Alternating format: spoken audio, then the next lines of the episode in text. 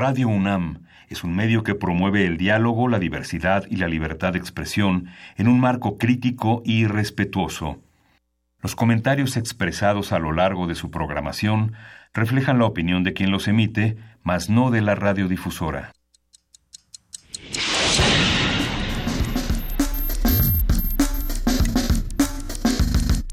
Primer movimiento. El mundo desde la universidad.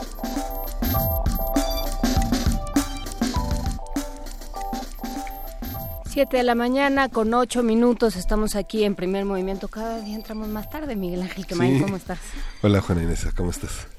Bueno, muy bien, muchas gracias. En ausencia de Luisa Iglesias que fue a cumplir unos unas diligencias. Este, estamos aquí. Es jueves primero de febrero, empezamos febrero, se acerca ya el inicio de las campañas, porque hay que acordarse que no estamos todavía en campaña. En campaña. Bueno, tú, y yo siempre estamos en campaña. Sí. Sí, vote por nosotros para algo.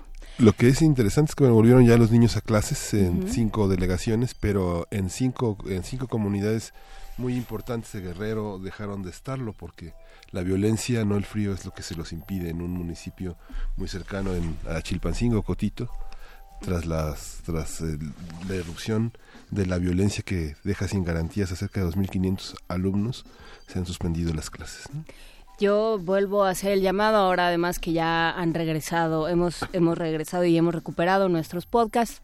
Hago el llamado no solo a escuchar eh, la conversación que tuvimos la semana pasada con el director del Sur de Guerrero, con Juan Angulo, sobre todos estos temas, sobre cómo eh, nos centramos en la visita de Marichuy a Guerrero, pero eso dio oportunidad de hablar de el clima que se está viviendo y de eh, la pues la permanencia ya la, la costumbre que se ha hecho la, la violencia en Guerrero. Y por supuesto también llamo a que a que reescuchemos la conversación que tuvimos con eh, Ludovic Bonne y con el doctor Carlos Santander sobre Guerrero, sobre las raíces históricas eh, de Guerrero, cómo se enraiza la, la violencia, la rebelión en Guerrero de muchas maneras. Pero bueno, ahí están eh, las conversaciones que vamos teniendo en este programa las que se tienen que dar todavía sigue el caso de Marco dando vueltas como lo platicábamos ayer no por por supuesto por el caso por todo lo que implica por lo que no se nos está diciendo lo que no estamos terminando de entender como como sociedad y como medios pero también por lo que revela de nuestro sistema de justicia ¿no? Y ayer retomó, hoy retoma el Universal la declaración de Miguel Ángel Mancera. Es curioso que en muchos medios no, no aparece sobre todo el adeudo que hay en el Centro de Instrumentación y Registro Sísmico en Oaxaca, que prácticamente de las 37 eh, estaciones de sísmica solo funcionan 14 hay un adeudo de cerca de 12 millones de pesos que no permite recuperar y, y, poner al día y no tenemos alertas sísmicas y hay un epicentro en cualquier parte del estado de Oaxaca. Pues bueno, eso también habrá que atenderlo. Por lo pronto ya eh, vamos comenzando este programa. El día de hoy, en nuestra sección de autoayuda, vamos a hablar sobre ordenar el metro desde el punto de vista de la estadística y los modelos.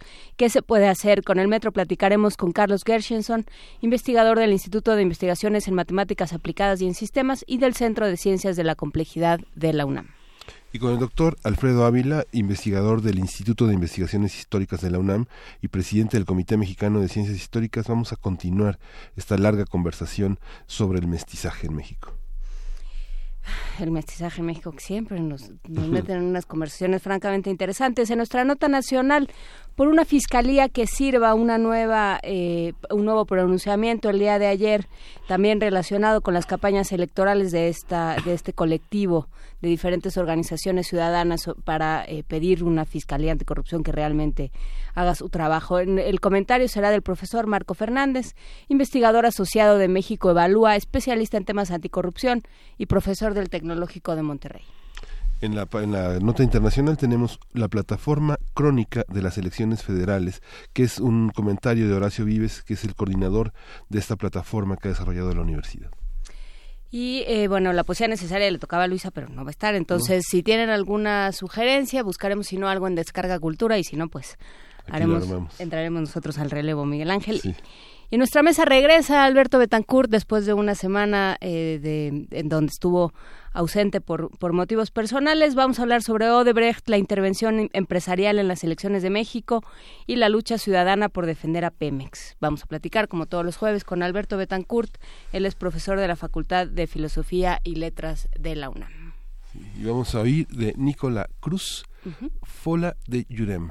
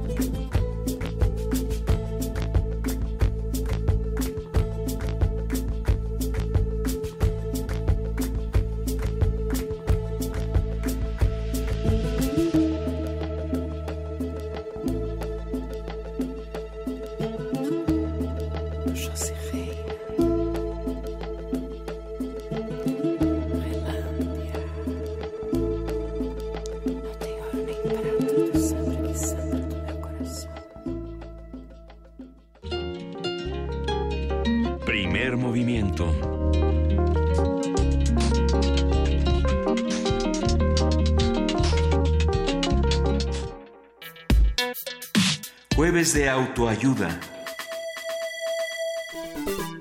El año pasado se incrementó la cantidad de usuarios del metro, tras el aumento en las tarifas del servicio de transporte concesionado en la Ciudad de México.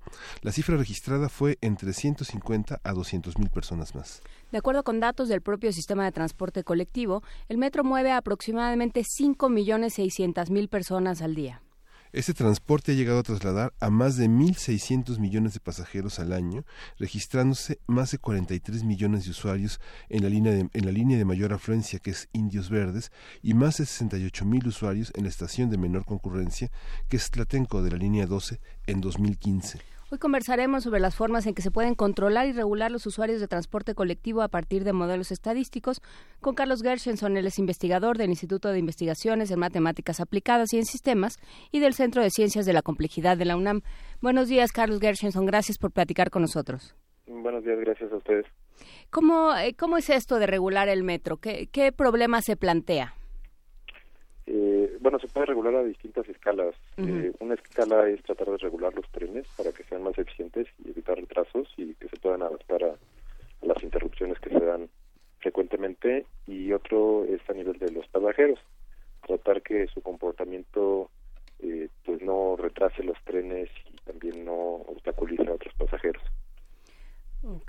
¿Y esto cómo, cómo se plantea, digamos, porque bueno, es, es interesante el resultado, pero es también interesante eh, el método, eh, pensando en que se hace sobre el escritorio, no es que ustedes se vayan a parar en la estación del metro y le digan a la gente, vamos a probar qué pasa si se paran todos aquí y ahora vamos a probar qué pasa si pasan todos acá, ¿no? Se hace sobre el escritorio.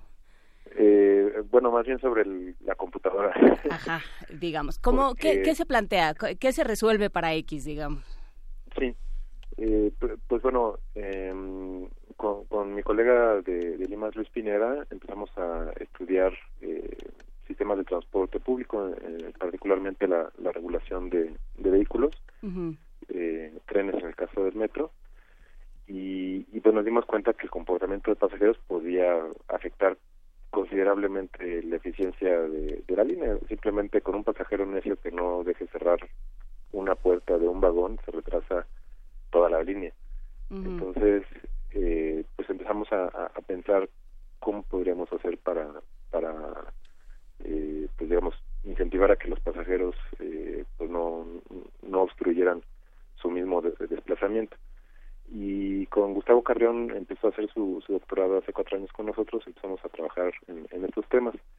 Y con, con otro estudiante de doctorado, Jorge Zapotecatl, eh, hicimos una propuesta al, a un premio de innovación del metro, eh, con la cual nuestro proyecto fue seleccionado. Y, y lo que proponíamos ahí era precisamente eh, con, con, modelos computacionales estudiar distintas maneras de, de subir y bajar del metro. eh, la ventaja de hacerlo en una computadora es que podemos estudiar de manera rápida distintas configuraciones eh, y, como mencionaba sin necesidad de, de estar convenciendo a la gente y coordinándola de que pues digamos es es muy costoso pues no solo en esfuerzo sino en tiempo y el número de posibilidades que, que se pueden estudiar entonces podemos eh, estudiar en, una simulación pues con pocos pasajeros con muchos pasajeros que choquen al entrar y salir que dejen salir antes de entrar y, entonces así fue, fue como fuimos explorando distintas alternativas y llegamos a la que finalmente eh, pues se, ha ido implementando varias estaciones. Del escenario de muchos pasajeros, que pues es el que uno quiere resolver, el de pocos pasajeros se resuelve solo, pero el de muchos pasajeros, eh, ¿cómo lo, cómo, cuál es lo ideal? ¿Cuál, ¿Cuál es la conducta ideal que tienen que observar los pasajeros del metro? Sí, pues es el, pues básicamente lo que ya se sabía desde antes antes de entrar deje salir pero eh, si uno no sabe dónde se van a colocar las las puertas de los trenes pues aunque uno quiera eh, dejar espacio es, es, difícil porque la gente se empiece a, acumular eh, pues por, toda la estación digamos por todos los andenes eh, una vez que, que se ponen señalamientos de dónde van a estar las puertas pues entonces la gente puede eh, tener esta información extra que les permite, ok, aquí no me voy a, formar porque la gente va a salir y entonces una vez que sale la gente, pues la gente que ya estaba esperando puede, puede ingresar de manera más ordenada. Esta, esta visión de eh, entrar y salir en estaciones de enorme afluencia y que digamos toda la catástrofe de los choques eh, puede calcularse mediante no sé es un algoritmo el que se calcula me, imagino no es un algoritmo el que se calcula el número de personas que chocan y, y, lo, y el tiempo que transcurren entre la recuperación de incorporarse a la a, las rutas de salida, de transbordo, etcétera. ¿Cómo, ¿Cómo se llegó a estos cálculos? Por ejemplo, ¿qué estaciones ofrecieron más sorpresas? Por ejemplo, la de Tláhuac, Miscuac, la de Pantitlán, Tacubaya, son estaciones que fueron realmente verdaderas alternativas a todos los transbordos que se hicieron en la línea 2, en la línea rosa, que tenía la mayor afluencia del, del oriente de la ciudad hacia, hacia el poniente. ¿Cómo, cómo, ¿Cómo se resolvió eso? ¿Qué expectativas tuvo ante el incremento de nuevos centros comerciales que se desarrollaron en Pantitlán, nuevas vías de salida hacia Puebla, etcétera, que incrementaron de una manera exponencial estas vías? ¿Se tenía calculado o ahora hay que resolverlo mediante estos cálculos? ¿Cómo, cómo funciona esta historia? Sí, bueno, lo que nosotros hacemos en, en la simulación es, de hecho, nada más simular un vagón. Eh, no, no, nos enfocamos ni siquiera en una estación. Eh, y, y, básicamente lo que hacemos es explorar eh, densidades de pasajeros desde muy poquitos hasta, hasta muchos. Entonces, eh, pues exploramos todos los escenarios posibles hasta que la, gente ya no cabe en los andenes. Em, entonces, digamos, ya qué día de la semana y a qué hora en, en las distintas estaciones se dan eh, esos escenarios, pues eso ya va, variando, pero digamos, nuestras exploraciones iniciales pues tratan de considerar todos los casos posibles. En esa consideración matemática, digamos que tenemos líneas como la línea verde, indios verdes, eh, Indios Verdes Universidad, donde digamos que la parte que eh, diga de, centro médico hacia universidad, los se, registran menos conflictos entre usuarios, digamos peleas, riñas, que entre la Pantitlán eh, Chabacano, por ejemplo, donde van muchas personas eh, muy, muy maltratadas, con muchas dificultades sociales y las riñas son de, alto nivel. ¿Cómo se resuelve esa parte en términos de planeación, de rigor matemático. ¿Se, puede, calcular eso? ¿Se puede meter como factor o que la gente tenga bultos también, por ejemplo? en los procesadores de mercado. Sí, de, hecho el, modelo de multitudes que, usamos eh, tiene un parámetro que, bueno, básicamente la idea de este modelo es modelar un poco a, las personas como partículas de gas. Entonces, pues se van moviendo eh, pues con cierta vibración. Y el equivalente a la temperatura pues podría verse también como su prisa o su pánico en, también en situaciones de pánico. Eh, y entonces uno puede simular también estas situaciones donde la gente tiene más prisa y pues se ve muy claramente que cuando aumenta esto pues chocan más hay mayor fricción entre pasajeros y pues es menos eficiente eh, pues hacerse descenso entonces eh, pues digamos aunque la gente tenga prisa mientras más prisa tenga, pues no solo más lento va a llegar a su destino, sino que va a retrasar a todo lo demás. Las autoridades del metro, en relación con un trabajo académico de este nivel, de tan alto nivel, de tan alto nivel de cálculo, ¿cómo, cómo es la interacción? ¿Cómo, digamos, esta parte fenomenológica de la experiencia, de los problemas que tienen, cómo reaccionan frente a un proyecto académico como este? Sí, eh, pues, pues, bueno, como mencionaba, eh, pues esto se logró gracias a, una colaboración que se dio eh, por, este premio de innovación que, tiene el metro y, también eh, pues tuvimos recursos del proyecto CONACYT para pues para hacer estudios y, también eh, pues la primera la primera instalación en, el metro Valderas pues también fueron con, recursos de CONACYT.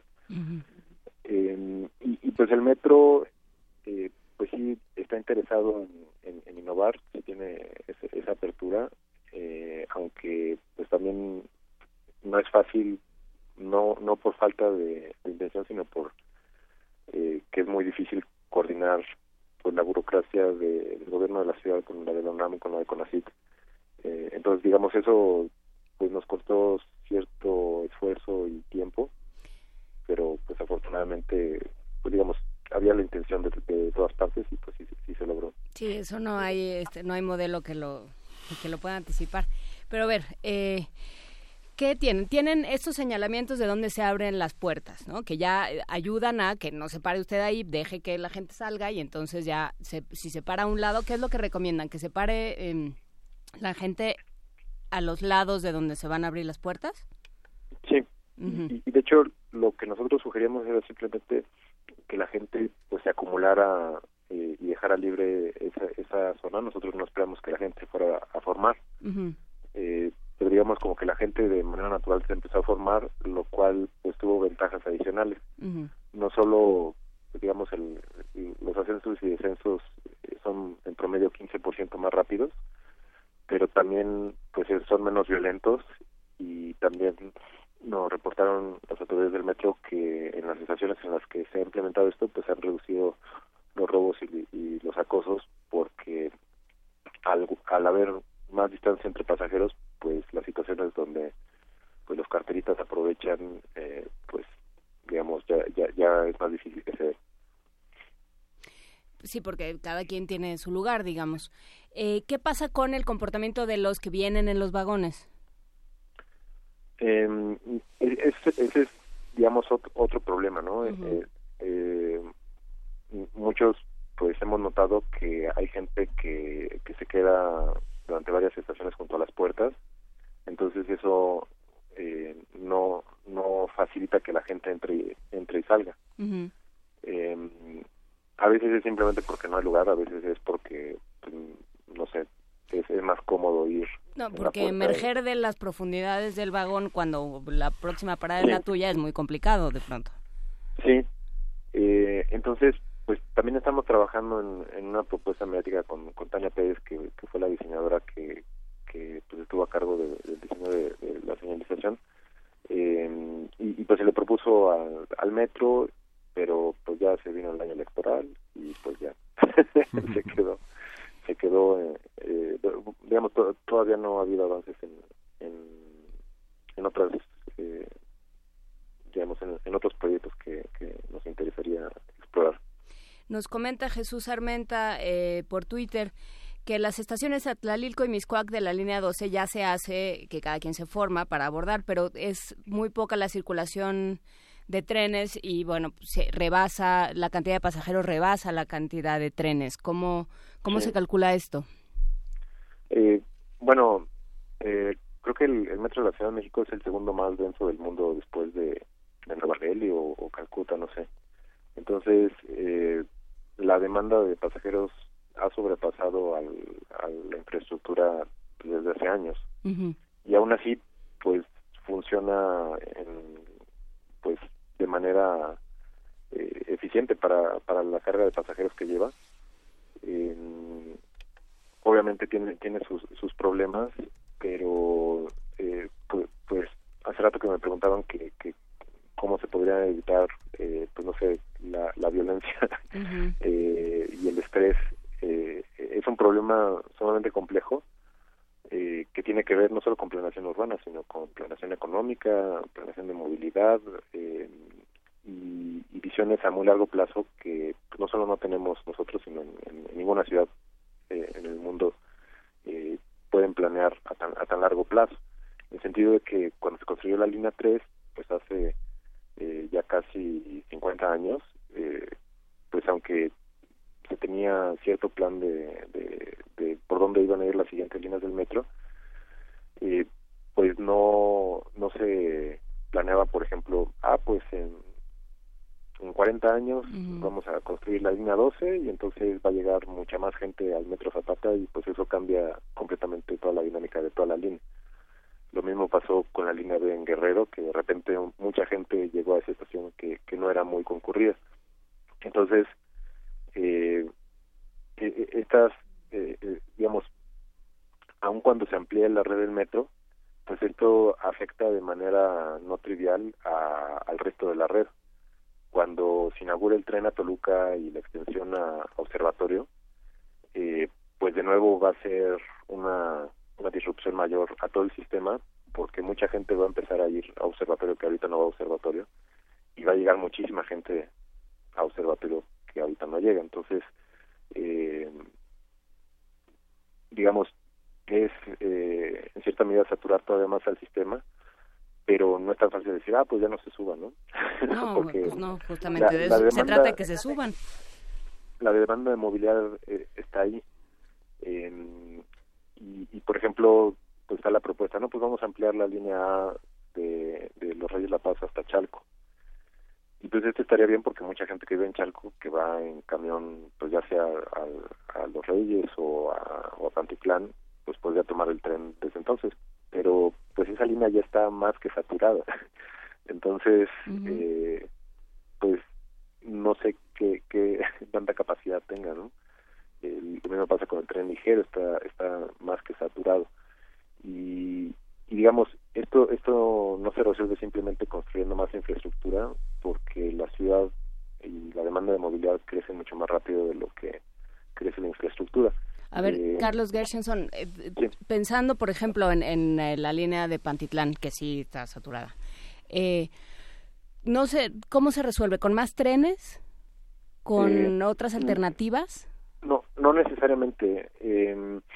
Da, es que, es que son varios problemas, ¿no? El uh -huh. primer problema es que la gente necesita desplazarse. Eh, mucha gente eh, simplemente no gana lo suficiente como para poder vivir en, en la Ciudad de México. Entonces tiene que vivir en el Estado de México, en Hidalgo o, o todavía más lejos. y, y simplemente esto genera una demanda de movilidad. Y el problema eh, pues es que en el en el oriente, en el norte de, la ciudad no hay fuentes de empleo, hay pocas fuentes de estudio, entonces la gente necesita desplazarse y no hay suficiente eh, pues vivienda eh, pues asequible en las en las zonas de la ciudad donde donde sí hay empleo. Entonces no sé el, caso extremo es Santa Fe que que viven en esa zona como 30 mil personas pero diariamente llegan 300 mil. Y como está en las montañas las vías de acceso son mucho más complicadas que, el resto de la ciudad entonces eh, pues genera eh, situaciones de movilidad terribles.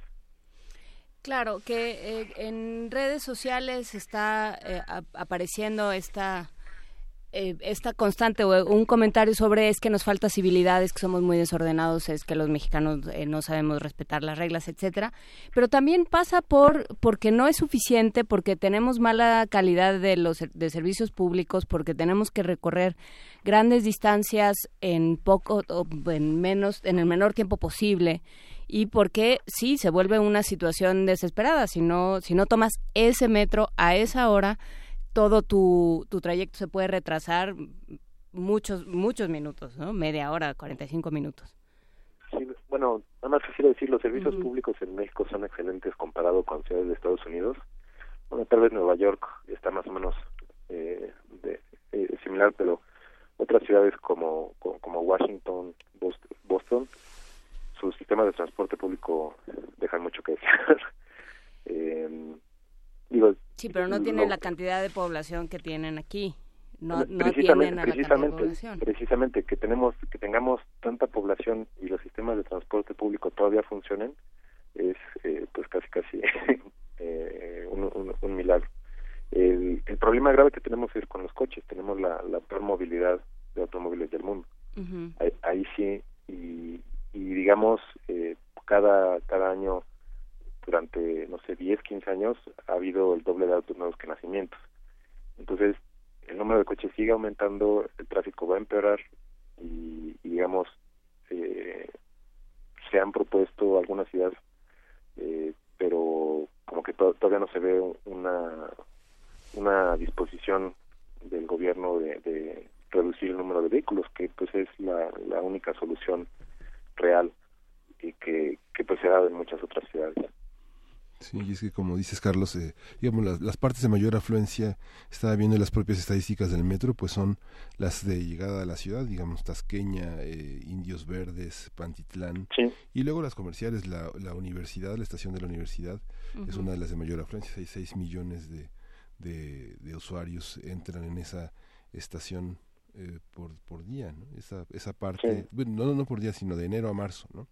De enero a marzo de 2016 es la estadística accesible. Luego otro centro comercial muy importante que es el Zócalo, que cuando se bloquea el Zócalo prácticamente es otra. entran tantas personas, tantos comerciantes en el Zócalo como estudiantes de la universidad abordan en la universidad la estación.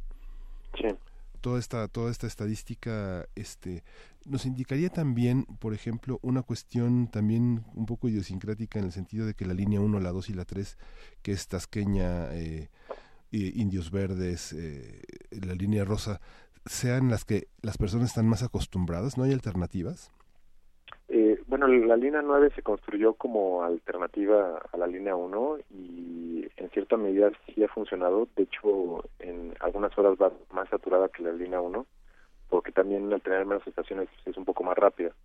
Entonces la gente que, que pues no sé, va más allá de Pantitlán y viene del sur, pues le queda eh, más cómodo ir, por la línea 9 en lugar de la línea 1. Entonces, eh, digamos, ya no se usa tanto como se usaba antes porque hay alternativas.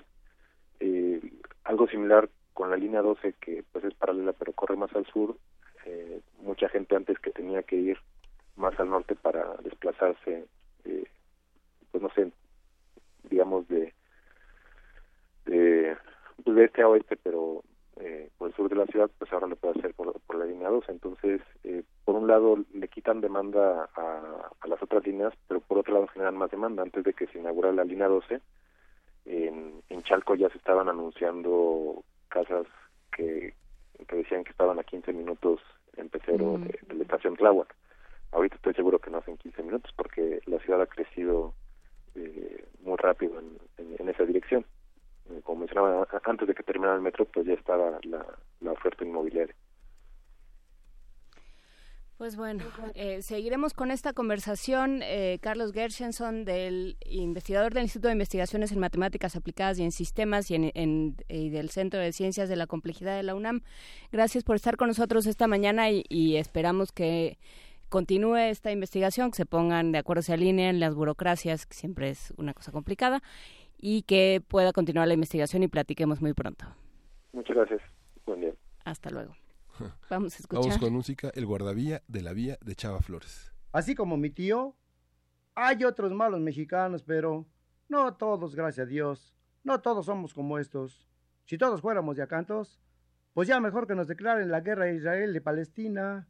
Esos no perdonan a Naiden.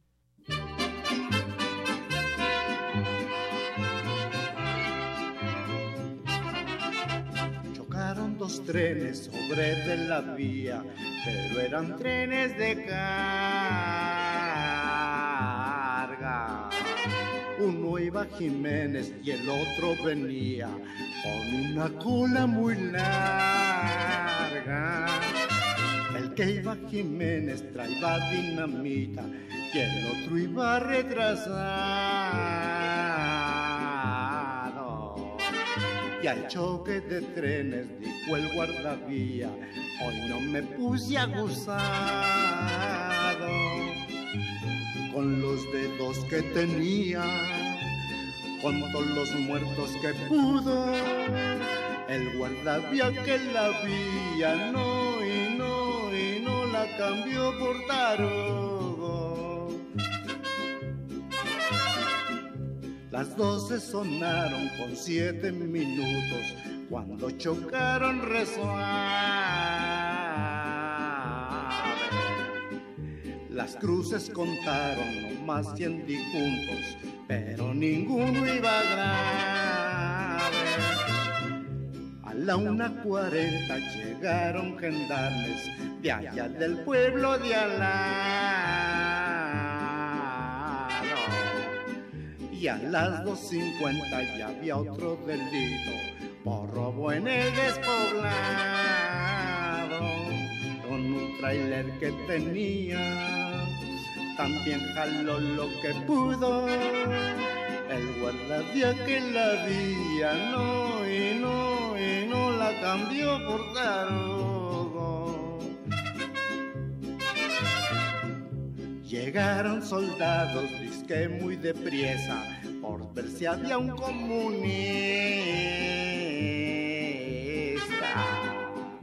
Los muertos quemados, déjenlos quemados, no hay que hacerles la autopista. Con un licenciado llegó la secreta para hacer averiguaciones. Más los soldados que traen bayoneta le hicieron declaraciones. Más ya un amparo tenía que el licenciado le obtuvo. El guardia que la vía no y no y no la cambió por tarugo. Y a los responsables fueron capturados, dijo el teniente don Roque. Y así los soldados fueron señalados como culpables del choque.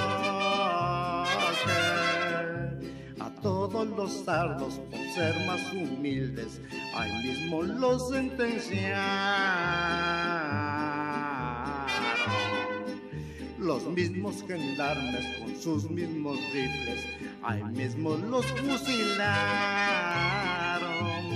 Con una pala que había, los enterró su verdugo. El guardia que la vía no y no y no la cambió por tarugo.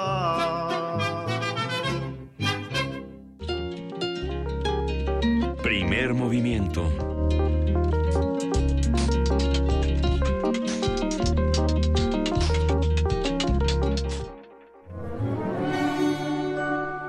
Historia de México.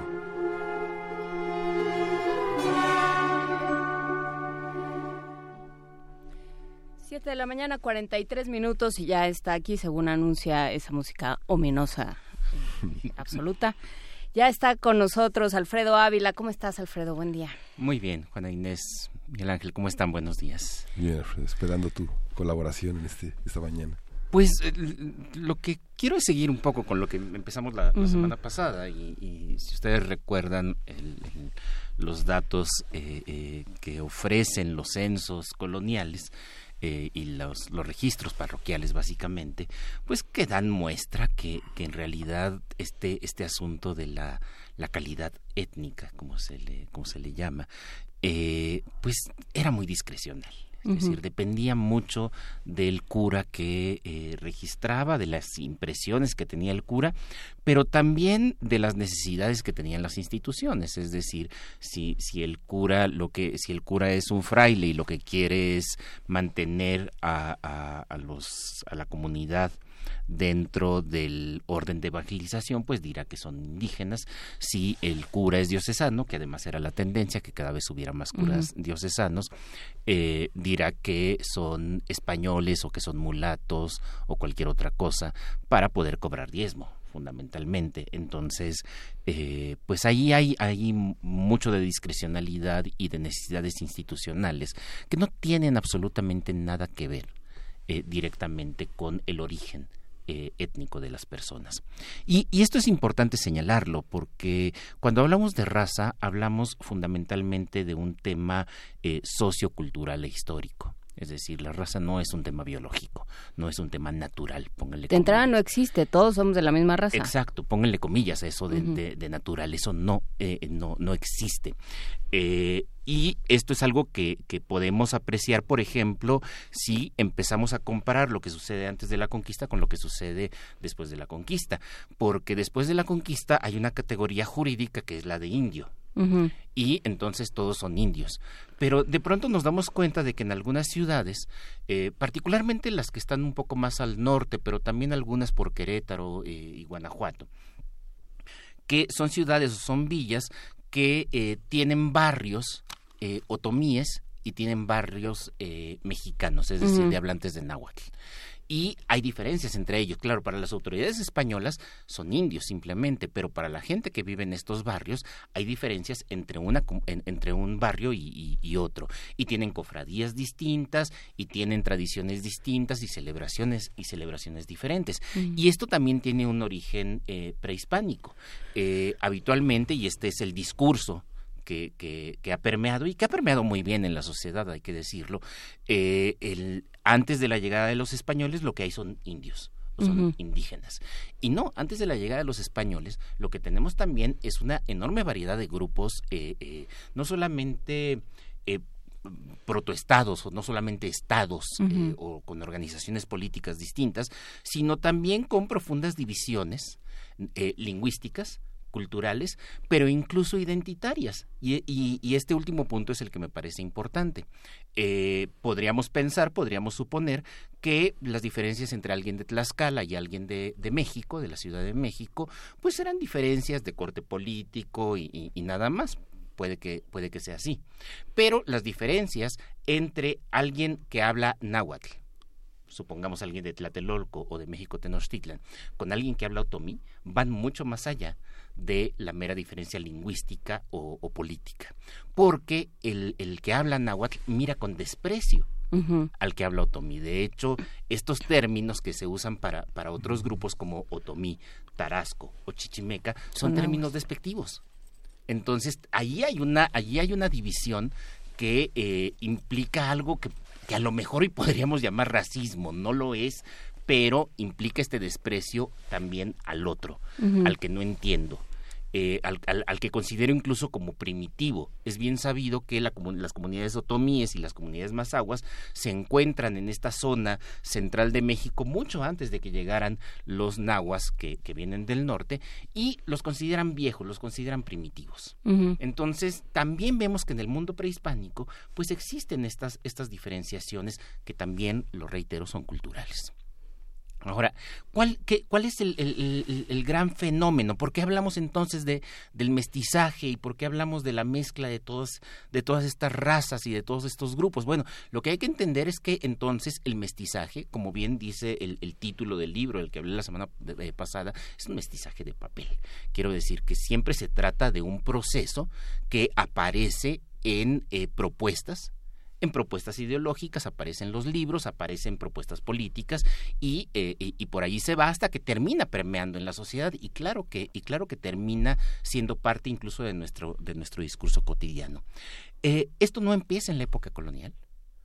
O sea, esto no empieza en la, en la, época colonial, no hay mestizos en el sentido, en el sentido que entendemos después en el siglo XIX. Y de hecho, en la primera mitad del siglo XIX tampoco hay mestizos. Esta es una cosa que empieza a darse en la segunda mitad del siglo XIX en un país en el que buena parte, la mayoría de la población, no habla español. O sea, no, no, no estamos ya en, la época del siglo XVIII en el que podemos decir con toda claridad que el náhuatl es la lengua más hablada. Eh, en, la mayor parte del país. Siempre está el sureste con, con, las lenguas mayenses, pero, pero en la parte central del país el náhuatl es la, es la lengua más hablada. En el 19 probablemente ya no. Pero lo que sí es verdad es que la mayor parte de la población no habla español habla cualquier otra cosa. Y aquí hay un proceso, una necesidad política de hacer que toda esta gente empiece a hablar español en un momento en el que te separaste de España, en el que consideras que lo español no es bueno, en el que consideras que lo español te dejó un montón de taras, te dejó un montón de herencias malvadas de las cuales hay que deshacerse eh, para, para abrazar el liberalismo, para abrazar lo moderno, pero no te queda de otra más que decirle a todos estos grupos lingüísticos diferentes que tienen que aprender a hablar español. Y aquí es cuando surge, es justo en ese momento cuando surge el discurso del mestizaje. No, no somos españoles, somos mestizos. Ahora, pero es un, es un discurso muy engañoso.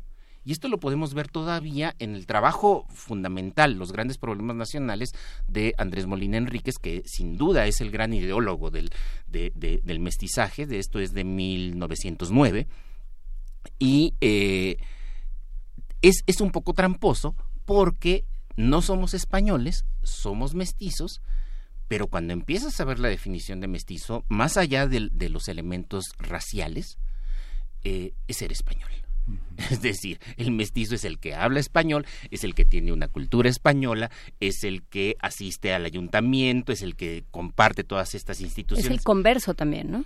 Es el, es el converso, es el, es el católico, ¿sí? es, el cristiano católico.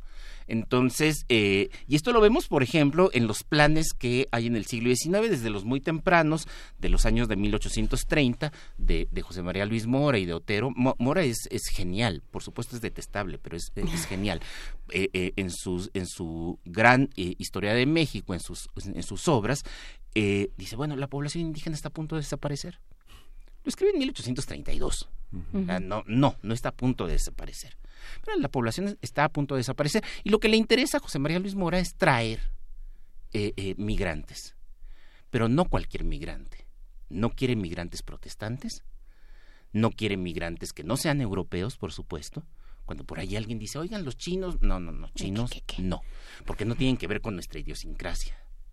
Eh, de preferencia europeos, de preferencia católicos, de preferencia con nuestras costumbres.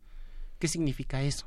de preferencia españoles. Mm. No lo dicen, no dicen de preferencia españoles, pero, pero acotan tanto que están pensando precisamente en los españoles. Y no es raro que la comunidad española, eh, la colonia española sea la más importante en México a finales del siglo XIX, es la colonia más abundante. Tiene que ver precisamente con esto, con esta trampa de somos mestizos, pero en realidad, eh, eh, en realidad es igual a ser, igual a ser español. Y este discurso eh, de que, sobre, que se va a arraigar sobre todo en el siglo XX y se va a arraigar de las maneras más insospechadas, por ejemplo, con, con, Manuel Gamio. eh, y, digo que es insospechado porque todos recordamos a Manuel Gamio como aquel hombre que estuvo trabajando en Teotihuacán y todo, eh, todo este trabajo sobre los pueblos indígenas, pero que si lo observamos bien, se queda con los pueblos indígenas como una reliquia del pasado. O sea, los pueblos indígenas están bien allá y no aquí en el presente. Aquí todos tenemos que ser, todos tenemos que ser mestizos. Y, eh, y va permeando. Esto lo podemos ver. Hay, una colega del Instituto de Investigaciones Históricas, Daniela Gleiser, que ha trabajado, por ejemplo, temas de migración. Y entonces, cuando llegan los chinos o cuando llegan los judíos, que quieren migrar a México, la respuesta del trabajador, no, no del funcionario, del alto funcionario, no de no, no de los ideólogos, no de los que escriben libros, sino la respuesta del, del, burócrata que está ahí en la oficina es no, este no porque no es de nuestra raza, no, no es, no, es, no, no va de acuerdo a lo que nosotros somos.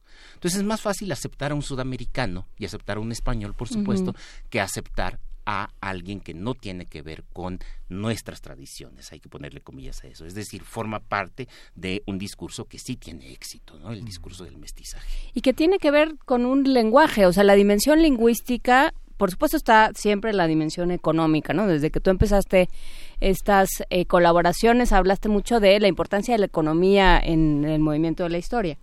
Pero también está aquí la dimensión lingüística, que era algo que no habíamos que no habíamos pensado o sobre lo que no nos habíamos detenido. Eh, es como yo el que habla español. Es como yo el que hablo español y, y, la definición lingüística va más allá porque tiene que ver también con qué entiendo por eso de ser mestizo. Es decir, qué, qué, qué, sentido le vamos a dar a, ¿Y dónde me coloco yo en ese sí. Eh, y, frente, a los demás. Y, qué bueno que sacas la parte económica, porque entonces lo que tenemos es, eh, en México, es una persistencia del racismo, pero que también, en realidad, es una persistencia del clasismo. Es decir, el, el, el, marginado no solamente es aquel que es moreno, que habla una lengua indígena, etcétera, sino que además es aquel que es pobre es aquel que no tiene que no tiene recursos. Entonces, siempre se va a estar mezclando esta doble discriminación. Una que es, llamémosle así, objetiva, material, la económica, y otra sobre la que hemos construido todo un discurso cultural este, que no es, no, eh, cuando digo que lo hemos construido, no quiero decir que es menos real que la parte económica, pero sí es construido, es histórico, es socio, es sociocultural. Ahora, ¿qué pasa con la población estrictamente indígena? Es decir, en, en este país, y todos, todos lo sabemos, hay eh, pueblos en este momento que hablan lenguas indígenas, tenemos eh, comunidades que además están demandando eh, eh, el, respeto a sus tradiciones, a sus, costumbres, a veces de una manera eh, que a mí en lo personal me parece un poco irracional, por encima de otros, de otros ordenamientos y de derechos humanos, en otras ocasiones, en la mayoría de los casos, para tener para pugnar por demandas legítimas, como es el control de recursos naturales, lo, lo cual me parece perfectamente razonable. ¿Qué sucede con estos grupos? Que bueno, el discurso del mestizaje también los eh, eh, también hizo un, ocultamiento de estos grupos. ¿Y a qué me refiero? Que eh, cuando nos dijeron los mexicanos somos mestizos, siempre nos, nos decían también, ah, y hay una excepción. Tenemos por ahí un pequeño grupo que sigue siendo indígena. ¿Qué significa ese que sigue siendo indígena? Como que quedaron aislados, como que están allí aislados sin contaminar, y esto es algo bien importante, como si la historia no les hubiera pasado. Y entonces, esto es algo, eh, eh, yo sé que me puedo meter aquí en muchos problemas con mis colegas antropólogos, que de pronto dicen, ah, es que hay que ir a estudiarlos para saber cómo vivían hace 500 años. Entonces, estudias a la comunidad indígena ahora para ver cómo vivía hace 500 años, como, como si no hubiera pasado la historia por ellos. ¿Por qué? Porque siguen hablando una lengua indígena y porque son distintos o pretendidamente distintos a nosotros. Cuando históricamente, en realidad, esas comunidades, en términos culturales, también son mestizas. Es decir, los pueblos indígenas de México también culturalmente tienen mucho del mestizaje que tienen los demás mexicanos. ¿A qué me refiero? Me refiero a eh, eh, un montón de prácticas que son prácticas que se forjaron en la época colonial no son prehispánicas necesariamente. Eh, lo vimos aquí hace unos meses con cosas como el Día de Muertos y todo, todo esto, ¿no? Que son en realidad tradiciones europeas que se adoptaron en México. Eh, o lo tenemos incluso con, con procesos de reindianización. Eh, hay algunas comunidades en el Estado de México que en los últimos años están pugnando por tener derechos eh, de, comunidades eh, originarias y entonces están impulsando la enseñanza de lenguas indígenas y cosas como estas en, sus comunidades, sí, pero están pugnando por la enseñanza del náhuatl y hay comunidades que han contratado profesores del náhuatl, cuando en realidad en esas comunidades nunca se había hablado náhuatl, eran comunidades mazahuas o eran comunidades otomíes. Eh, entonces, se trata de procesos que, eh, son, que son históricos. Y, cuando digo que son históricos, quiero decir que van cambiando constantemente y no se mantienen en una pureza eh, presuntamente originaria. Eso no existe. Las comunidades indígenas mixtecas en el siglo XVII compraban sedas que venían de la India y no compraban sedas que producían sus, sus parientes de las tierras bajas de, de, la, de la, actual costa de Guerrero. ¿no? Están aislados, pero están integrados también. Sí, somos, o sea, nos ha pasado la, historia por encima de todos, digamos. Sí, Pensar eso, que hay comunidades puras, ¿no? ¿Qué es eso? ¿De qué estamos hablando? Y, eh, y sobre todo, ¿a quién le sirve que eso exista? Es, es un, pero es un discurso muy, muy aceptado. Es un discurso muy aceptado. Eh, Federico Navarrete, que sin duda es, eh, es el historiador que más ha trabajado sobre estos temas, recuerda que precisamente fue Gonzalo Aguirre Beltrán el que ideó esta eh, teoría de las zonas de refugio. Es decir, zonas en las que las comunidades étnicas, no necesariamente indígenas, porque también la población afrodescendiente, se refugia y que consigue de algún modo permanecer aislada de, de, las malas influencias, eh, siempre hay una carga moral allí de otros, de, de otros grupos, de otros grupos étnicos. Eso eh, históricamente no es posible. Pues muchísimas gracias Alfredo Ávila por esta conversación. Te deseamos eh, muy buen viaje y buenas, buenas empresas pronto y nos pues ojalá nos escuchemos la próxima semana. Sí, nos escuchamos la próxima semana. Gracias. Hasta luego. Gracias a ti. Primer movimiento. Hacemos comunidad.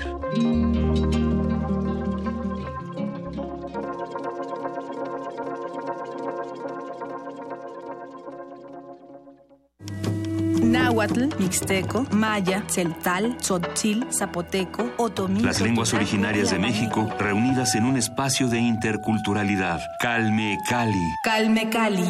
Acompáñanos a conocer las diferentes culturas indígenas de nuestro país en voz de sus hablantes. Todos los jueves a las 10 de la mañana. Retransmisión domingo 15:30 horas. Por el 96.1 de FM. Radio UNAM.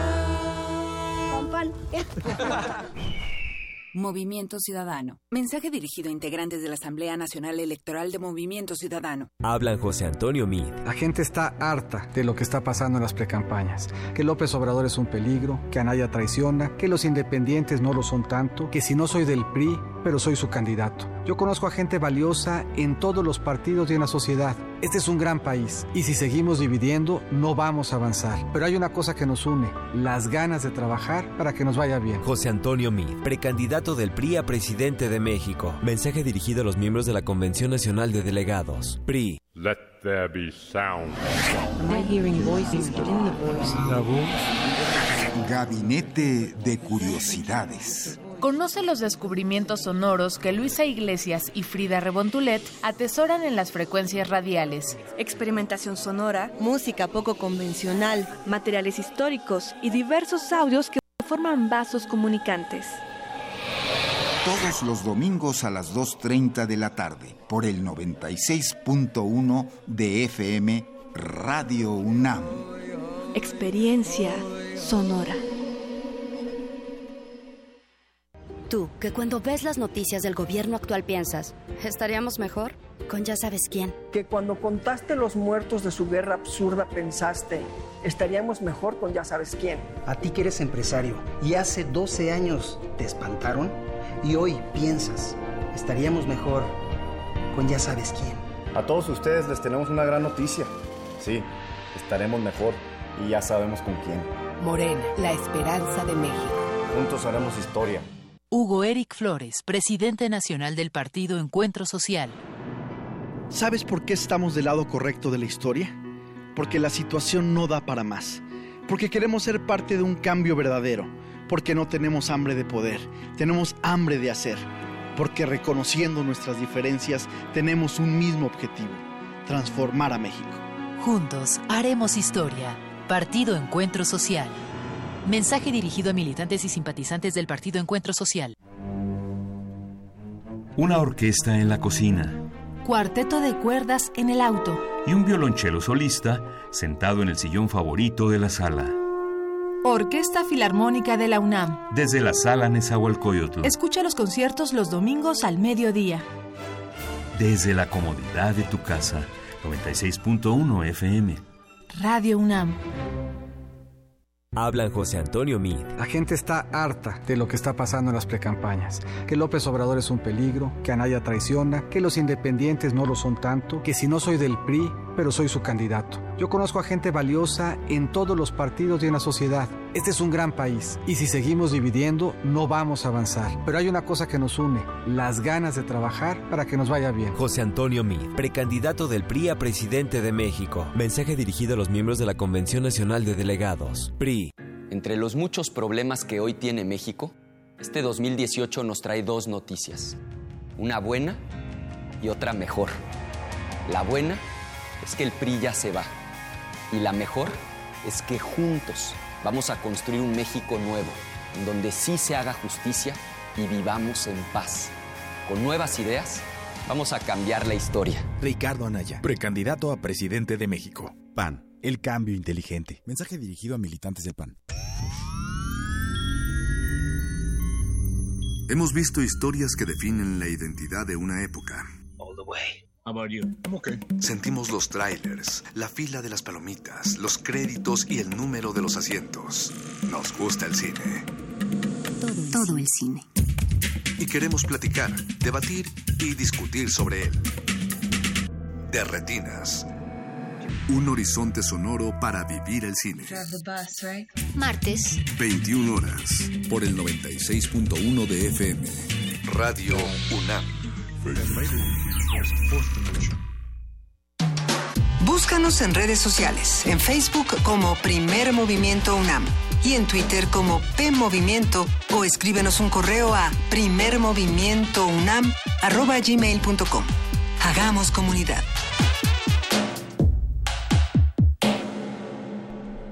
Ocho de la mañana con cinco minutos ya estamos tratando de meter todo el desastre bajo de la mesa. Y ya son, eh, ya es primero de febrero. Primero de febrero. El año va, pero a velocidades ¿Sí? impensables.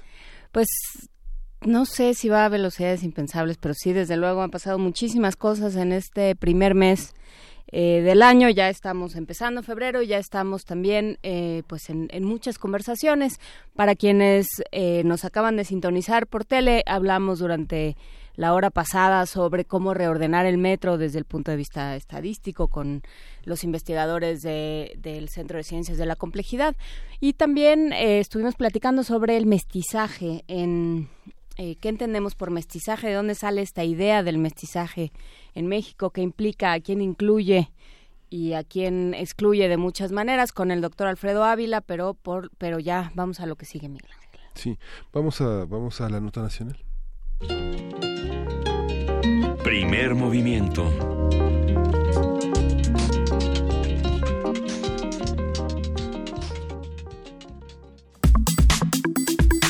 Nota nacional. Más de 300 organizaciones civiles en el país, aglutinadas en el colectivo eh, eh, Vamos por una Fiscalía que sirva, manifestaron la urgencia de construir una Fiscalía independiente, autónoma y eficaz, ajena a la lógica político-partidista. En el Ángel de la Independencia, integrantes de este colectivo lanzaron un reto a los precandidatos a la presidencia de la República, que consiste en aprovechar su liderazgo para impulsar en el Congreso una reforma profunda al artículo 102 constitucional, con el fin de asegurar una efectiva lucha contra la corrupción y la impunidad y violaciones graves a derechos humanos en la construcción de dicha fiscalía. Para ello fue habilitada la plataforma digital Reforma 102 reforma102.mx, en la cual los ciudadanos podrán exigir e identificar qué precandidatos asumieron este compromiso. Haremos un balance de las medidas que se han tomado tanto por parte de la sociedad civil como de las autoridades para conformar la nueva fiscalía y que pide también esta reforma 102.mx. Nos acompaña para ello el profesor Marco Fernández, él es investigador asociado de México Evalúa, especialista en, en temas de anticorrupción, profesor del Tecnológico de Monterrey y colaborador asiduo de este espacio. Muchísimas gracias, Marco Fernández, por estar de vuelta con nosotros. Muy buenos días, este, pues como siempre el agradecido soy yo en efecto, el día de ayer eh, eh, diversas organizaciones de la sociedad civil, eh, pues volvimos a hacer este llamado, en este caso específico a los candidatos que aspiran a ser presidentes del país, para que muestren en verdad su liderazgo ahorita, no, no en el discurso, y empujen el apoyo en las bancadas legislativas de sus partidos para avanzar en una reforma al artículo 102 constitucional, que es el artículo que norma las características para establecer una verdadera Fiscalía General que tenga independencia política, que tenga formación técnica y que sí sirva para acabar pues con el problema enorme de impunidad, de corrupción, que pueda llevar a justicia a aquellos que violan derechos humanos, no con los resultados que hasta ahorita tenemos este por parte de la Procuraduría General de la República. ¿Qué dice el 102 constitucional y qué se plantea que diga? El artículo 102 constitucional, eh, como parte de una reforma político-electoral, se reformó en el 2014 eh, y lamentablemente en esa reforma se establecieron eh, una autonomía bastante limitada porque en el proceso, por ejemplo, de eh, para el nombramiento de el que sería el o que será el fiscal general, pues los requisitos son muy laxos.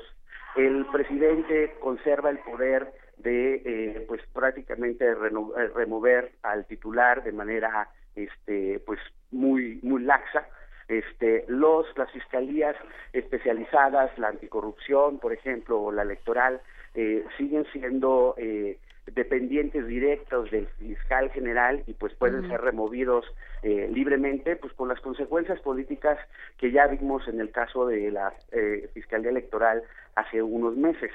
Eh, realmente una serie de características que desde nuestro punto de vista no contribuyen realmente uno a terminar con la influencia política que hay sobre el titular de esta esta eh, importante institución para el país. Tradicionalmente, lamentablemente en nuestro país sabemos que pues la justicia se ha politizado y se aplica con criterios discrecionales y desde nuestro punto de vista este esa reforma de 2014 no rompe eh, con, eh, con no, no establece las garantías para evitar ese tipo de tentaciones.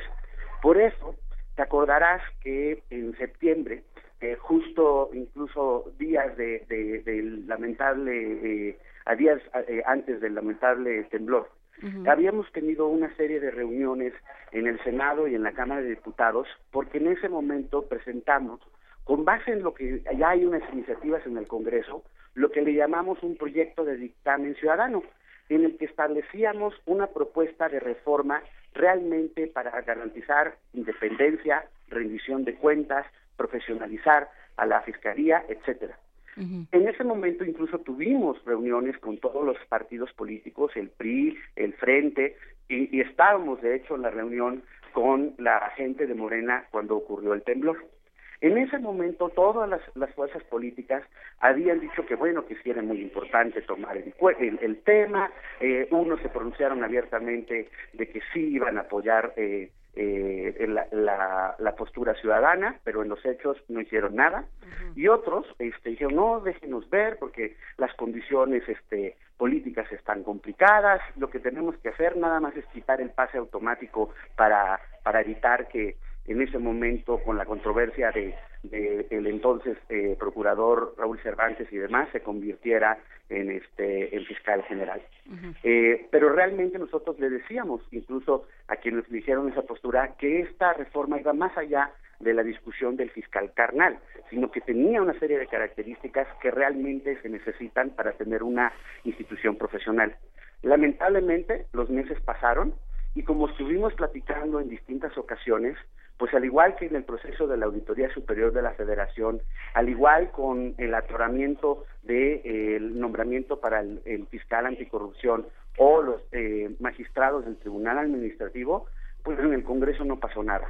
No, las palabras se las llevó el viento y no hubo acción legislativa para realmente entrarle a la discusión. Sí se hubo, la atención de quitarlo del pase automático, pensando que con eso ya se resolvía el problema este, de, de la Fiscalía General y nosotros pues hemos insistido el por qué esto no es así. Ahora pensamos de cara al proceso electoral, colegas, que, que la verdad el, el, país ya no aguanta de estar ahí este, retrasando el establecer bases para una sólida institución que realmente garantice el Estado de Derecho y que no sea verborea o promesa de los candidatos presidenciales, sino acciones muy concretas de su liderazgo, las que se traduzcan en acción legislativa de sus bancadas en el Congreso en las próximas semanas. Vamos a ver si están dispuestos a ejercer dicho liderazgo. ¿Y qué reacciones tuvieron ayer? Ayer tuvieron una, eh, un pronunciamiento importante, varias, eh, no solo México Evalúa, sino varias organizaciones de la sociedad civil, según tengo entendido, Marco. Sí, más de, de 200 organizaciones, este, incluidos los colegas del INCO, Transparencia Mexicana, Fundar, este, Mexicanos contra la Corrupción, etcétera, este, de tanto del espectro, digamos, considerado de la derecha como de la izquierda, todos acudimos al Ángel precisamente a hacer este llamado público a los precandidatos presidenciales. Incluso ya se les mandó una carta formal a cada uno de ellos, precisamente detallando este, esta petición y estableciendo, ellos conocen el documento de este dictamen ciudadano que se presentó tanto en el Senado como en la Cámara de Diputados. Y este, hasta ahorita eh, sabemos que el que ha dicho que que pues que sí va que, que apoyaría esta eh, este, esta esta iniciativa es eh, tanto Ricardo Naya como el candidato independiente Armando eh, Ríos Peter. No no tenemos todavía o yo no tengo conocimiento que haya habido ya reacciones de los otros candidatos presidenciales. Sí sabemos que unos días antes por ejemplo el candidato del PRI José Antonio Mir había dicho a través de, del presidente de su partido que pues que el PRI no, no veía condiciones para una reforma eh, constitucional y que ya había que nombrar al fiscal general, cosa que me preocupa con franqueza porque como está hecha la ley actualmente, al que nombraran fiscal general duraría en su cargo eh, nueve años y la forma en que tiene atribuciones pues realmente lo hace una persona totalmente poderosa sin mecanismos verdaderos de rendición de cuentas y desde nuestro punto de vista, independientemente de quien gane la presidencia, un fiscal general con esas características no es la que necesita un país eh, de Estado de Derecho democrático que realmente esté dispuesto a aplicar la ley y a rendir cuentas a su ciudadanía.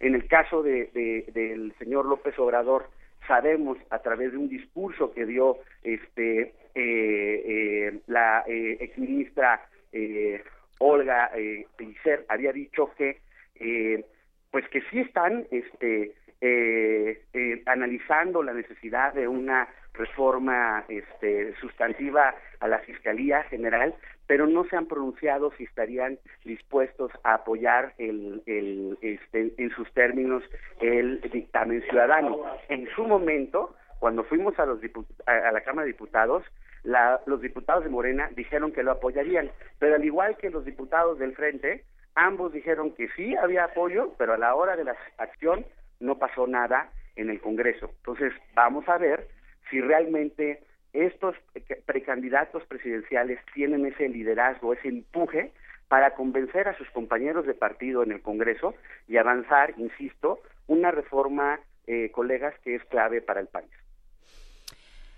A ver, es que hay, hay un tema que también tú traías a colación eh, la, en alguna de nuestras conversaciones pasadas, Marco Fernández, que es, eh, se está poniendo la lógica electoral eh, por delante de cualquier otro eh, valor o cualquier otra consideración.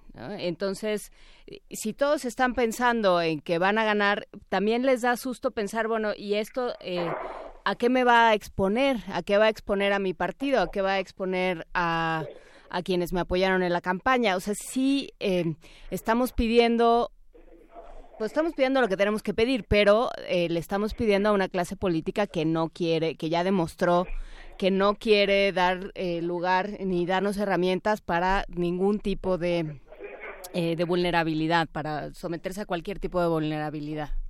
Sí, y, precisamente creo que, este, pues, aprovechando la coyuntura electoral, creo que este este llamado va mucho en el sentido de, algunos eh, argumentos que hemos platicado anteriormente, de elevar el costo político a aquella fuerza que se quiera hacer guaje. Sí tenemos que platicarle a los ciudadanos que hay este problema que es muy grave, que estamos tratando de realmente hacer un llamado muy enfático y puntual a los eh, precandidatos presidenciales y que si estos se hacen guaje, si estos deciden no actuar en la materia, pues sí, este, que sepan quiénes son y que piensen dos veces si ese es el tipo de liderazgos a los que están dispuestos a apoyar electoralmente. Hasta ahora, la inacción de los políticos y, este, en, el, en el eh, avanzar reformas de este calado este, y el estar prometiendo solo con saliva este, que van a defender el Estado de Derecho, hasta ahora les ha salido muy barato. Y sí tenemos como ciudadanos, creo, el deber, la obligación de realmente llamar a cuentas a quienes están aspirando ser eh, nuestros representantes, a quienes son ahorita nuestros representantes en el caso de los legisladores, a que no no se pueden hacer guaje, son precisamente nuestros empleados porque son empleados públicos al servicio de los ciudadanos. No la ecuación es al revés. Y sí creo, dado todo lo que hemos visto de constantes violaciones de derechos humanos, problemas este perpetuos de corrupción, de impunidad, de violencia que está desatada y que no pasa nada en términos de su control, que si no entendemos que de una vez por todas tenemos que profesionalizar a las instituciones encargadas de la aplicación de la ley, pues vamos a seguir siendo los ciudadanos los que vivimos las principales consecuencias de esta omisión que como país no hemos podido resolver. Esta visión que, ¿qué piensas, Marco, de esta petición que festejó tanto López Obrador de que el presidente Peña Nieto accedió a que se nombrara fiscal después de las elecciones, pero al mismo tiempo él hace una propuesta de, este, de ciudadanos muy cercanos que en algunos medios adversos a su, a su, a su corriente dijeron los amigos de López Obrador, que son el caso de Ortiz Pinchetti y el caso de Bernardo Batis. ¿Qué, qué piensas de eso, Marco? Mira, yo con franqueza creo que si en su momento señalamos de forma muy crítica y preocupante la tentación de tener un fiscal carnal a través de eh, Raúl Cervantes y el PRI, pues la misma preocupación tenemos que expresar independientemente del color eh, eh, político del que se trate.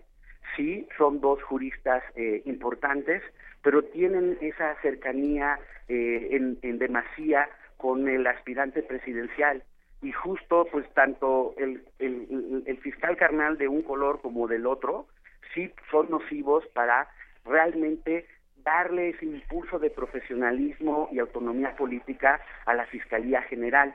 Yo no sé, lo desconozco, si los asesores cercanos al, al candidato de Morena le han explicado en sus términos lo que hemos conversado con ellos de precisamente el por qué la reforma de 2014 tiene muchos defectos que urge corregir, que esta idea de tener un fiscal general nombrado después de las elecciones sin corregir las reglas con las que con las cuales operaría la institución a su cargo sería un error mayúsculo para él o para cualquiera que llegue a la presidencia. Porque insisto, en verdad esto no es una cosa quijotesca al decir que esto tiene que ir más allá de los tintes partidistas, porque sí estamos observando con la desaparición impune, por ejemplo, o asesinato de periodistas, con la parte de violación de derechos humanos, con este N casos de corrupción, todos ellos terminando con problemas de impunidad. En todo esto estamos viendo los grandes costos que tiene para el país el haber omitido todos estos años, de todo el siglo XX, el realmente construir una institución que sea garante del Estado de Derecho.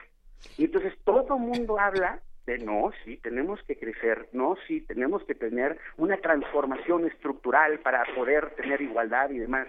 No hay forma de construir ese tipo de país si no tenemos garantías de que la ley funciona igual para todos, independientemente del código postal en el que uno viva.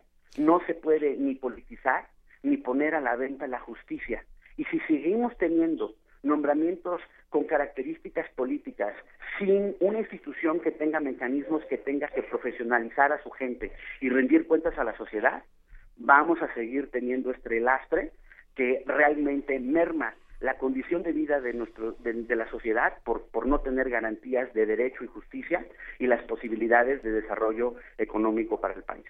Sí, hay que hay que ver de qué estamos hablando eh, al momento de construir contrapesos. De lo que se trata es de frente a un sistema que ha funcionado eh, sin, sin mayores contrapesos, que ha funcionado solo, que ha funcionado de manera impune y absolutamente corrupta. Bueno, pues cómo cómo gestionamos una fiscalía que sea para nosotros y que pueda realmente ser un contrapeso al enorme poder que ha ido amasando la presidencia y los gobiernos estatales y locales. Exactamente, o sea, tan es así, tan es tan es el, el, poder eh, eh, que no tiene control y, y, y los y la influencia política y la incapacidad técnica de la PGR que a ver antes de que se fuera, o prácticamente el día que se fue el señor Raúl Cervantes, dijo que ya estaban todas las diligencias terminadas respecto a Odebrecht y que comenzarían a ver las acciones legales al respecto. Han pasado más de cinco meses y no ha pasado nada, ¿eh? Bueno, inhabilitaron, inhabilitaron en todos los estados a Odebrecht. O sea, digamos, Odebrecht está inhabilitada cuatro años en todas las dependencias estatales y federales, digamos. Pero Miguel Ángel, eso es como darle una palmadita a alguien que cometió un acto mayúsculo de corrupción. No hay una acción penal, hasta ahorita que conozcamos, contra algunas de las personas que participaron o se beneficiaron de los sobornos que supuestamente ya aceptó eh, la gente de Odebrecht en los tribunales de Estados Unidos, nada de consecuencias penales ha habido en nuestro país. Sí las ha habido en Ecuador, sí las ha habido en, Perú, sí las ha habido en Colombia, las ha habido en Brasil, pero en México como en, Venezuela, váyame la, la, la, la, la comparación con aquel país autoritario, en esos dos casos son los únicos en los que no ha habido una consecuencia legal en términos del Código Penal por las malas, por los delitos que se cometieron. Y esto te habla de que una cosa es el discurso y otra cosa es la realidad de la capacidad eh, técnica y de la independencia política. Por ejemplo, hace Marco, perdón, pero te, metiste debajo de una alfombra porque te empezamos a oír muy raro. Eh, no, ya, ya estoy aquí. ¿Me escuchan mejor? No. Eh, eh perdón. Este, ¿Tienes la mano sobre el auricular? ¿Sobre la bocina? No, no, estoy aquí. Este, ¿Ya me escuchan mejor? Ya, un poco mejor. Este, hace tres semanas, más o menos, apareció a principios de mes, apareció un reporte de un organismo de los ministerios de Hacienda que eh, evalúa los esfuerzos que los países hacen para el control del lavado de dinero y precisamente incautar los bienes eh, que provienen de la corrupción. Y se hizo la evaluación de México. Y una de las cosas que salió a reducir es la incapacidad que tienen las procuradurías en los estados y la Procuraduría General de la República para realmente darle seguimiento a las transacciones ilegales de dinero y poder incautar los bienes mal productos del lavado de dinero y de la corrupción. Y señalaba el reporte que sí había un problema en las capacidades del personal de estas instituciones. Y uno cuando leía el reporte y veía a la luz de lo que estamos discutiendo de la reforma en la Fiscalía General, Ya, pues sí, no es sorprendente que tengamos esos problemas, porque hasta ahora no hemos podido desarrollar un verdadero servicio profesional para la fiscalía. Y eso no se va a resolver, y eso es lo que tendría que entender, por ejemplo, respecto a lo que me preguntabas hace ratito, López Obrador, teniendo un fiscal general, si no cambiamos las reglas bajo las que opera. Hoy, el, el procurador puede hacer nombramientos libres especiales, que son las mejores plazas dentro de la PGR, y realmente el servicio profesional opera de una manera muy deficiente en la Procuraduría. Y eso se traduce en incapacidades de investigación, en desmotivación de la, de la, del personal e incluso por las malas condiciones en las que muchos de ellos operan, se abre siempre la puerta a la corrupción y con las consecuencias de no investigaciones correctas e impunidad. Esto lo tenemos que cambiar y por eso el llamado a los precandidatos presidenciales a que realmente, más allá de los discursos en los mítines políticos, pongan en acciones su liderazgo, su muestra del compromiso de realmente cambiar al país y convenzan a sus, a sus grupos parlamentarios que esta reforma no puede estar esperando los vaivenes electorales.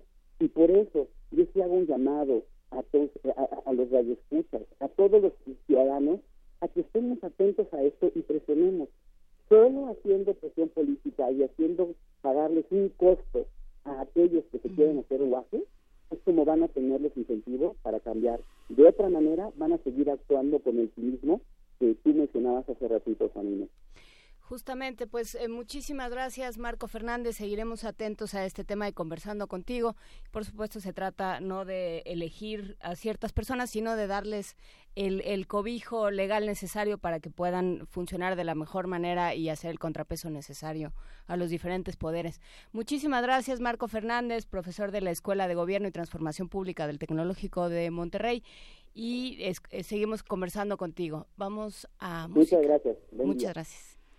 Vamos a oír, vamos a oír eh, Mio Ben Recordati de Franz Schubert en la guitarra de Ricardo Salinas. Ándale, Ricardo Salinas también toca la guitarra.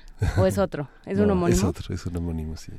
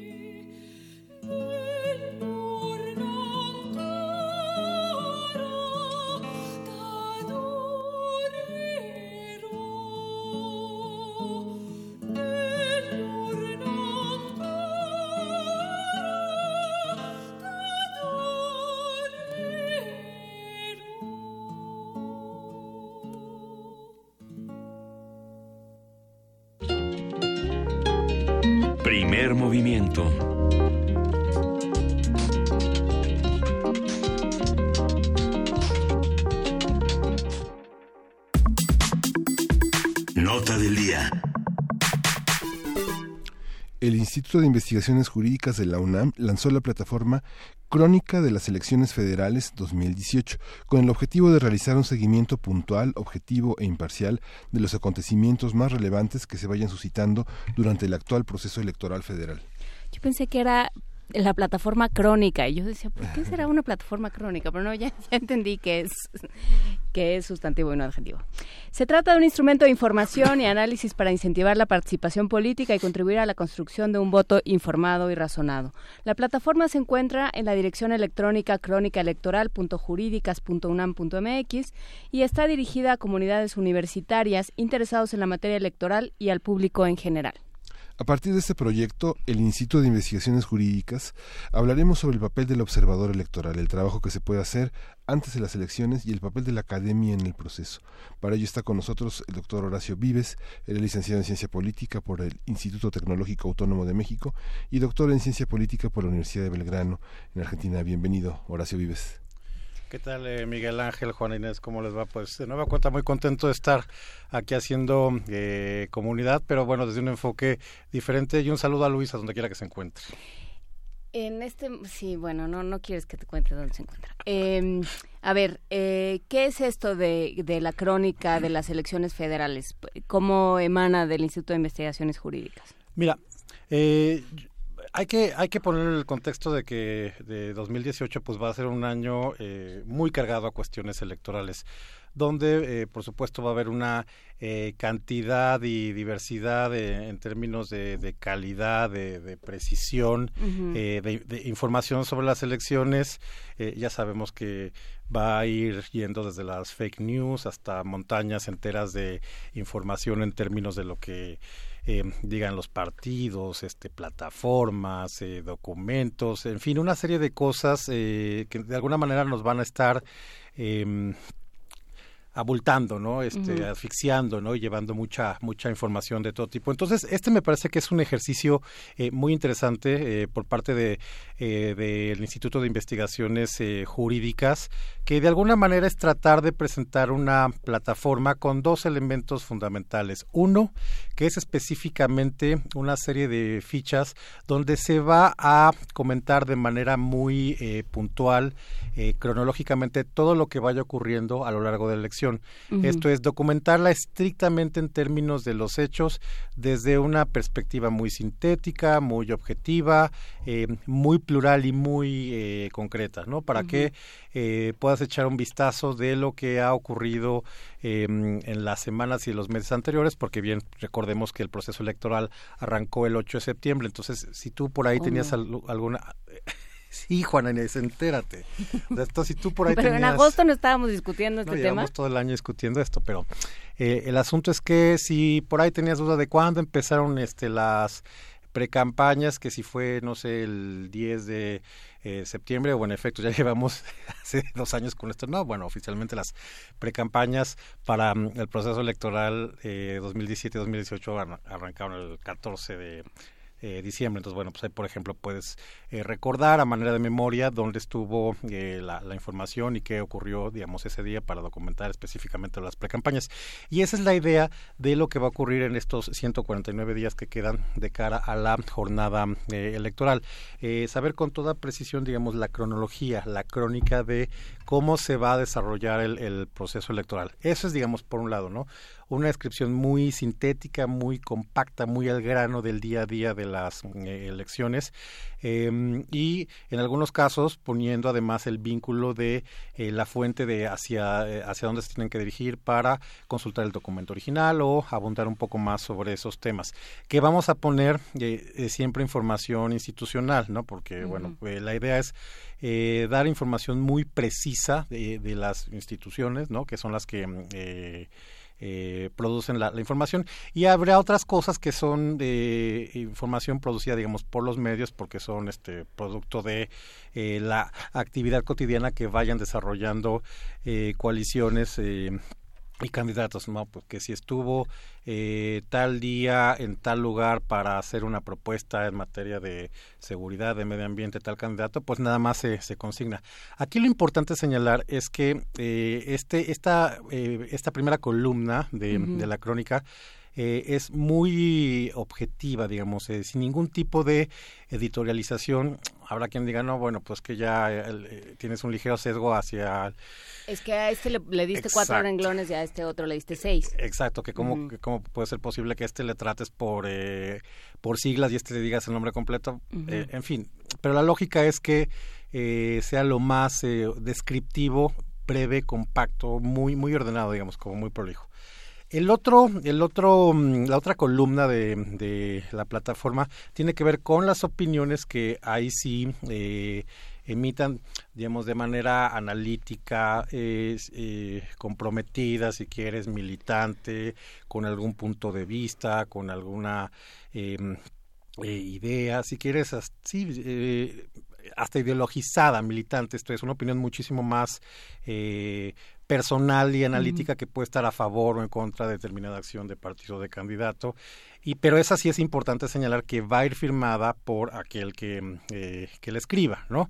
y va a tener opción de réplica. Sí, por supuesto. El, punto es, tú tienes ahí la, eh, como ya están colgadas algunas, eh, algunas editoriales, tenemos, no sé, de Hugo Concha, de eh, Arturo Espinosa Silis, de María Marván, de Flavia Freidenberg, eh, una mía, en fin, ya hay como varias eh, editoriales sobre, sobre temas del proceso electoral y ahí eh, claramente pues está firmado y, el responsable de esos contenidos. Eh, ¿Por qué? Porque el propósito es, por un lado, generar, digamos, esta documentación de lo que vaya ocurriendo en el día a día de la elección y, por otra parte, em, eh, especialmente, pues, gente que esté interesado en este tema de, de, las elecciones, que le gusta, digamos, escribir, reflexionar, em, polemizar, lo puede hacer a través de, del apartado de las, de las opiniones. Eh, hay que señalar dos límites que tiene este, este portal, esta plataforma, por lo menos en esta primera etapa, que esencialmente nos estamos concentrando en elecciones federales. Eh, esto es diputados federales, eh, senadores y eh, la contienda por la presidencia de la República. Sabemos, aquí lo hemos discutido eh, ampliamente en, en, las mesas de, de, seguimiento electoral, que es el, un proceso electoral muy grande con 30 elecciones concurrentes, pero por ahora la verdad es que no nos da eh, la vida no nos da los recursos, no nos da la, capacidad para hacer un monitoreo de las elecciones en los 30 em, estados, ¿no? Que van a ser concurrentes con la elección federal. Y eh, tenemos abierto, que por cierto ya creo que están apareciendo ahí las, las, las redes sociales, la, la, página de Facebook, el, el Twitter, eh, para que justamente se pueda hacer, digamos, eh, comentarios em, con respecto al contenido de la, de la, de la plataforma, que bueno, pues apenas la la, estamos lanzando. El día de ayer fue un evento... Eh, la verdad que bastante interesante. Eh, no pudo estar el, doctor Pedro Salazar porque tuvieron consejo eh, universitario, pero nos acompañó el doctor eh, Ibarra en su representación y, la doctora María Marván. Em, y, muy interesante porque fue en un área nueva del Instituto de Investigaciones Jurídicas, una sala que se llama Reforma Política de 1977. Entonces, de alguna manera, habla de eh, de la importancia, la relevancia que, tuvo el, proceso electoral, la reforma política para este proceso de eh, pluralidad, ¿no? Y de democratización que ha venido teniendo el país, ¿no? A ver, entonces lo que buscan es tener la información de campañas federales, sobre todo. así es. Eh, que uno pueda distinguir, pueda uno mencionaste las fake news, que es un término que se ha puesto de moda, que igual que el, de la posverdad, pero que forma parte de la historia política desde que existe la historia política. Calumnia que algo queda es una, un dicho político importante, ¿no? Se empiezan a truquear fotos, se empieza a, a dar datos que no son del todo ciertos, se empiezan a desenterrar eh, asuntos que no tendrían por qué importarnos, a lo mejor de la familia, de un candidato, de un pariente, que tal vez no, no necesariamente nos interesen, pero que de alguna manera inciden sobre la opinión, ¿no? Porque, ¿qué, qué importancia tiene la opinión sobre, eh, sobre qué incidencia tiene sobre el resultado electoral? O sea, ¿cómo se, cómo se construye la opinión que tengo de un candidato en, esta, en, en este momento, además,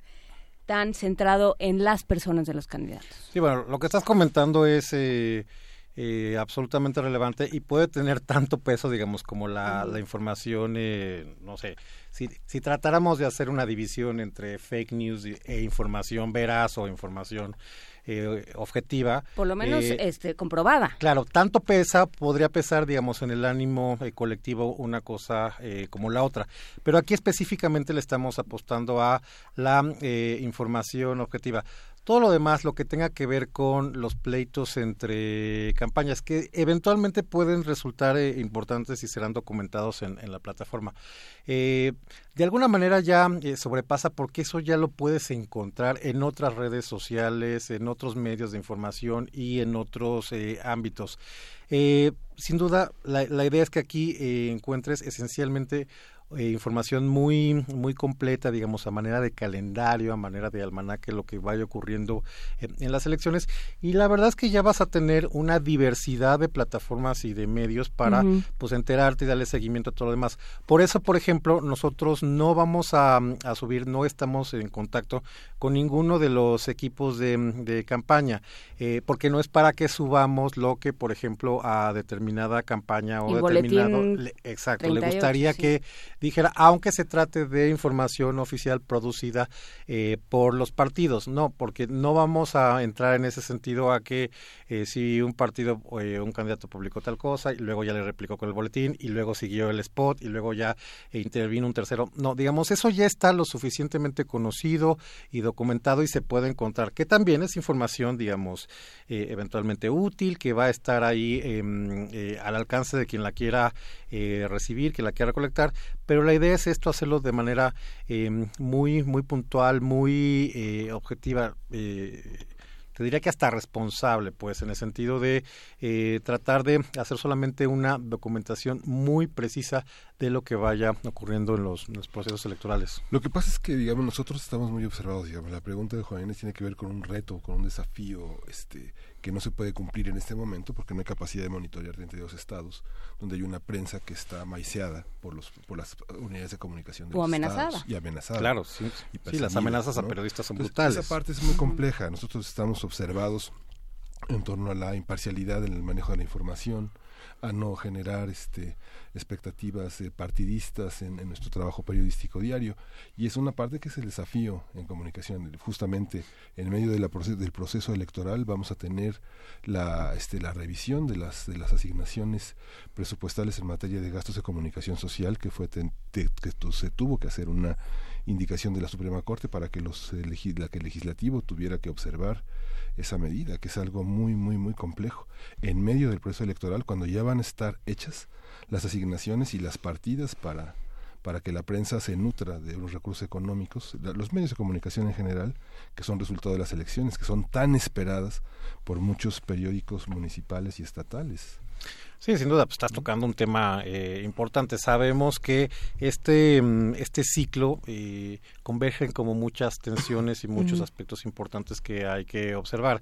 Ya me hemos comentado en, en otras ocasiones que de manera natural eh, a toda la violencia generalizada que se vive en, en, en muchas zonas de, del país, pues eh, por una cuestión cíclica se incrementa la, la violencia política. Digamos, en este espacio han documentado que se han matado a determinado este candidato, determinado presidente regidor. municipal, determinado regidor, no, en fin, digamos, de manera eh, eh, natural se, se, empieza a complejizar eh, la posibilidad de ejercer la eh, función eh, periodística como lo señalaba Juan Inés, y además que de, de, de manera natural como hay unos ciclos muy bien marcados, por lo menos en la parte formal, en términos de qué son las precampañas que se supone que en este momento pues los, los candidatos no deben eh, ofrecer eh, eh, propuestas y que esa publicidad solo está dirigida digamos a los militantes de ese partido como si los demás tuviéramos este unos audífonos y no nos pudiéramos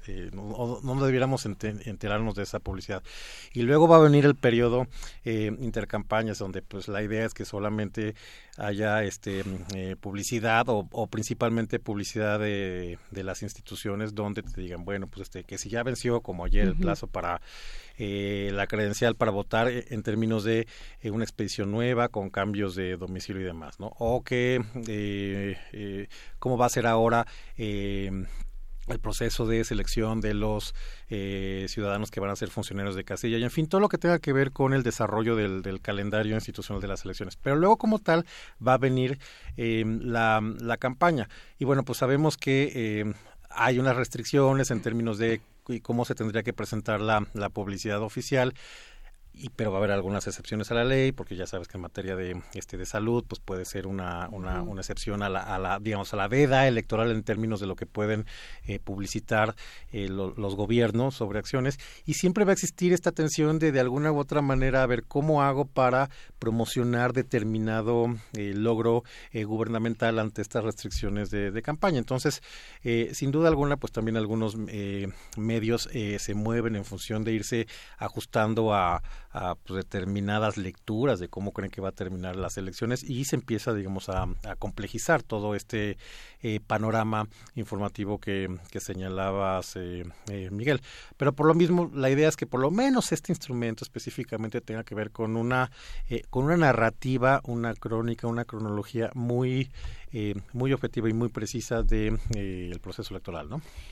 Eh, ¿De dónde se van a alimentar? ¿Cuáles van a ser las fuentes? Esencialmente, eh, lo, que vaya ocurriendo en términos de las, eh, de las instituciones, no sé, que si el Consejo General del INE sesionó y determinó tal cosa, bueno, pues eso se documenta. O que si cierta eh, sentencia del Tribunal electoral del Poder Judicial de la Federación también va, ¿no? Que si la FEPADE eh, está haciendo eh, determinada acción o determinada investigación, pues también se documenta. Y lo que vaya ocurriendo a lo largo de, eh, de las campañas. Una cosa muy notoria, que si determinado eh, candidato hizo tal acción, bueno, pues eso es del conocimiento público y lo único que haces es consignas.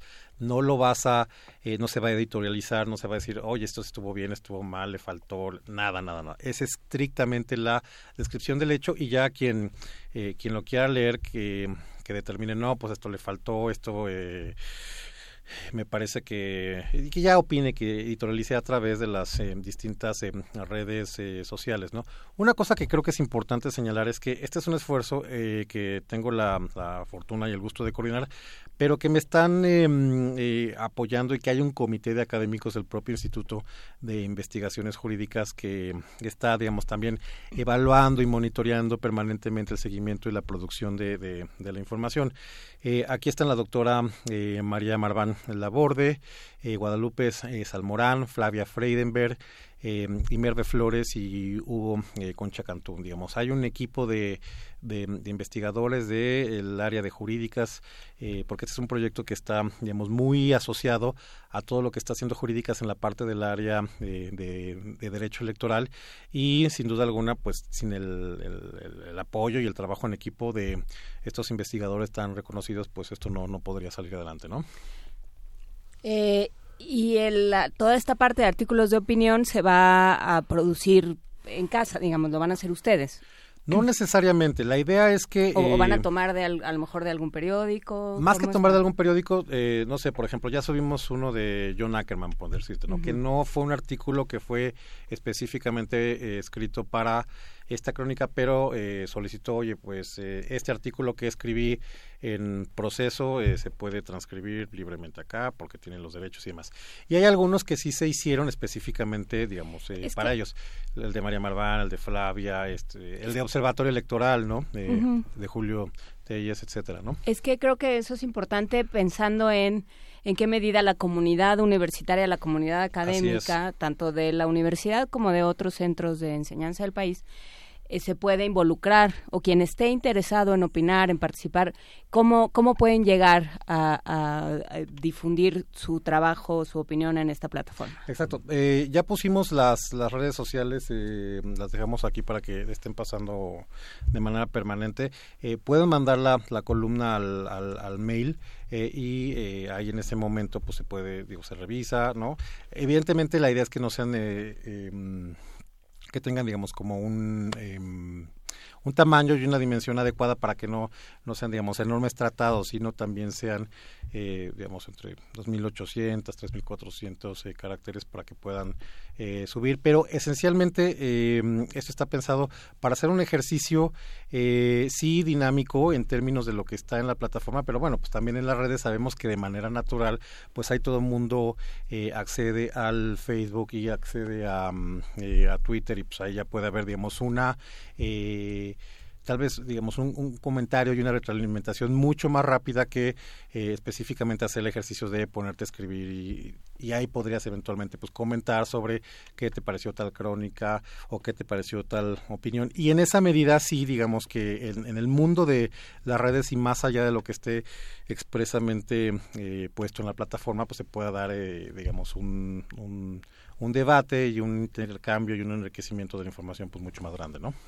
Eh, sí, porque bueno, estamos en un proceso electoral, creo que no es sorpresa para nadie, eh, enormemente dividido, enormemente divisorio también, sí. ¿no? Donde, donde es, entran en, en, juego muchas emociones, muchos enojos eh, y muchas filiaciones de muchos tipos. Entonces sí es interesante pensar en un espacio donde se pueda, donde se puedan leer y y, y, se pueda acceder a diferentes formas de observar este proceso.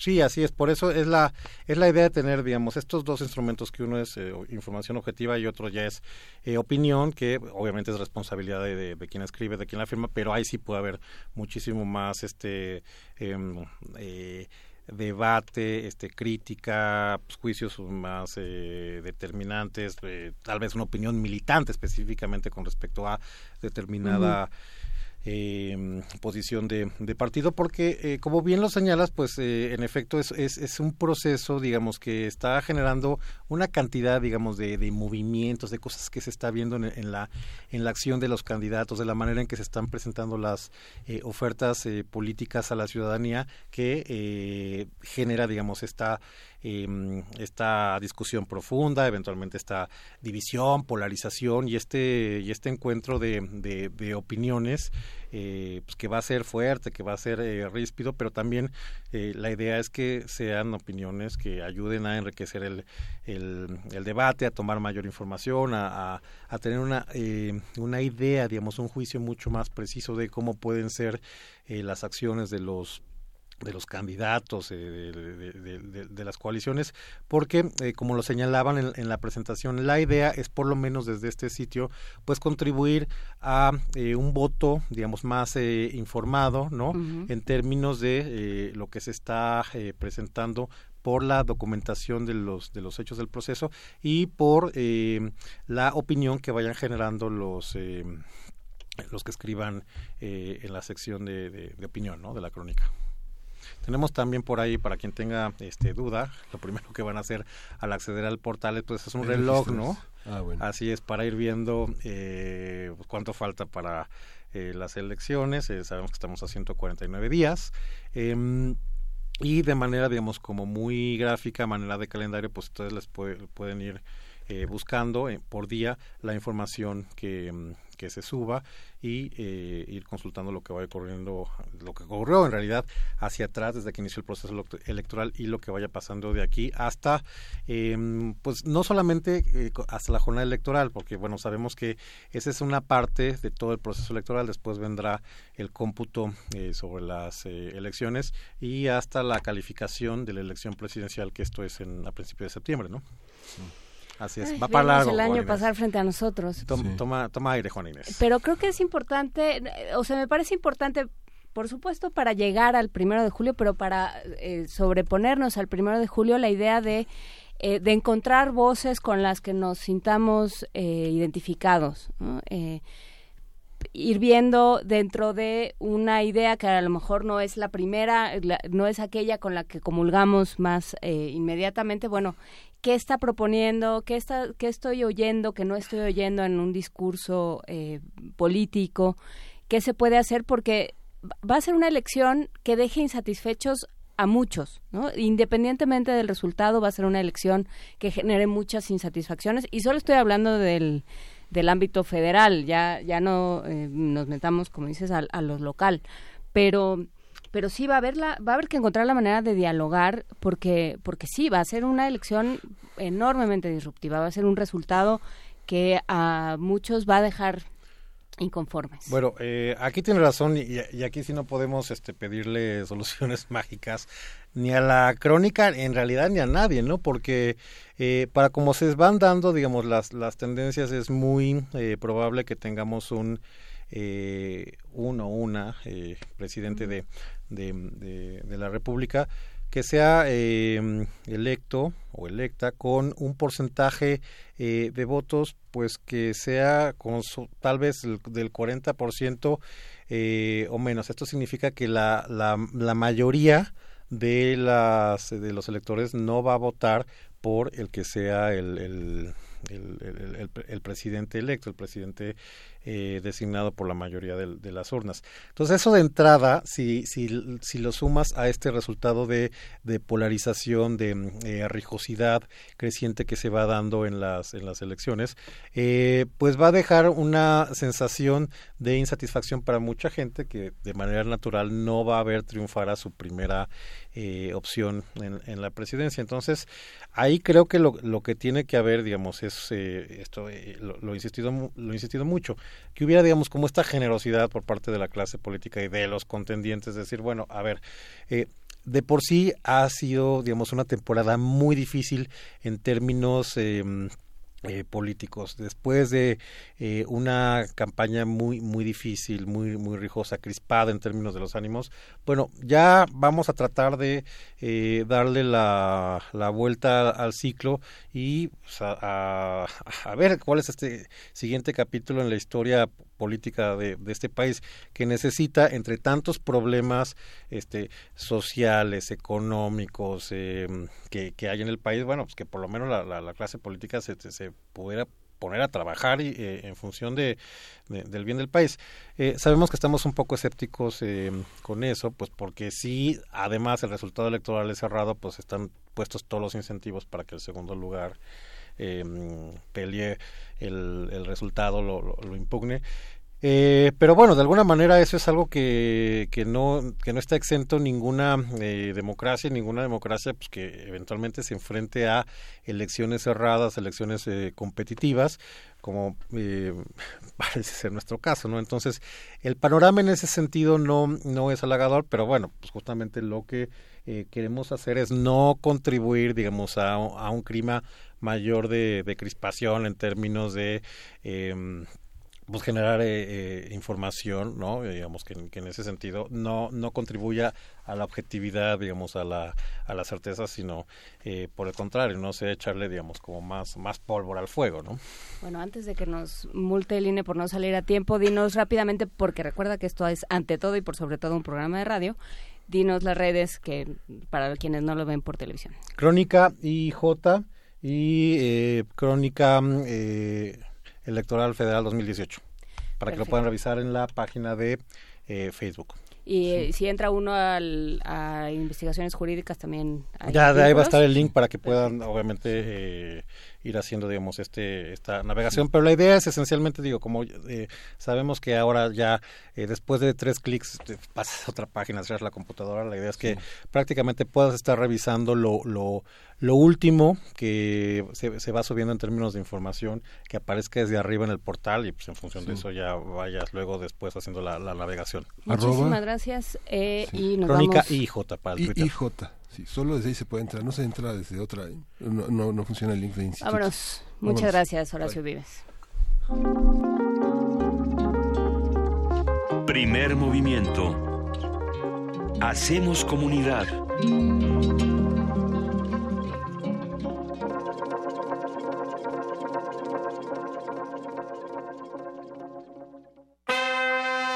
La ciencia que hacemos. La ciencia que necesitas. La ciencia que aporta. La ciencia que somos.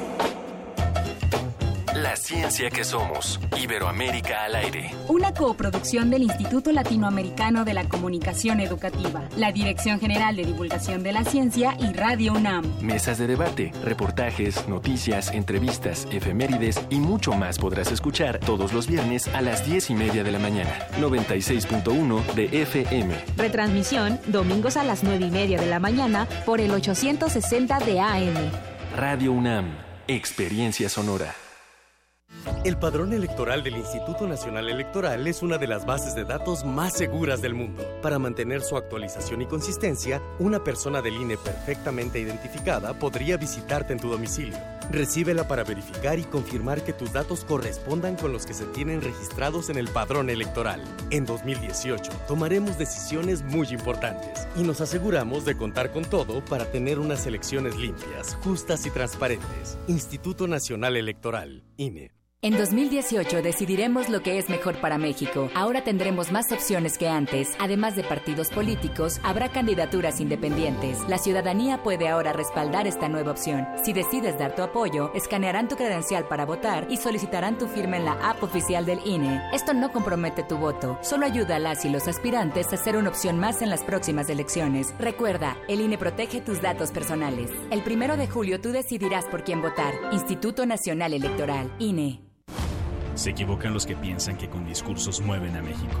Los que movemos a México somos los ciudadanos, los que sabemos que el esfuerzo es el mejor homenaje para los nuestros, los que llevamos a México en el rostro con orgullo.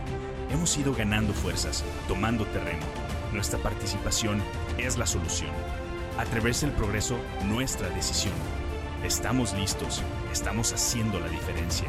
El cambio es tuyo, es contigo. Atrévete. PRD. En alguna dimensión de este infinito número de universos, existe un tren que conecta a Londres con Beijing. Los combustibles fósiles han sido reemplazados con biocombustible y los autos podrán volar. Donde el ser humano ha prolongado indefinidamente su esperanza de vida. Y su conciencia podría trascender su muerte. Ese universo podría ser nuestro universo. Resistor. Esto es una señal. Miércoles. 22 horas. Por el 96.1 de FM. Radio UNAM.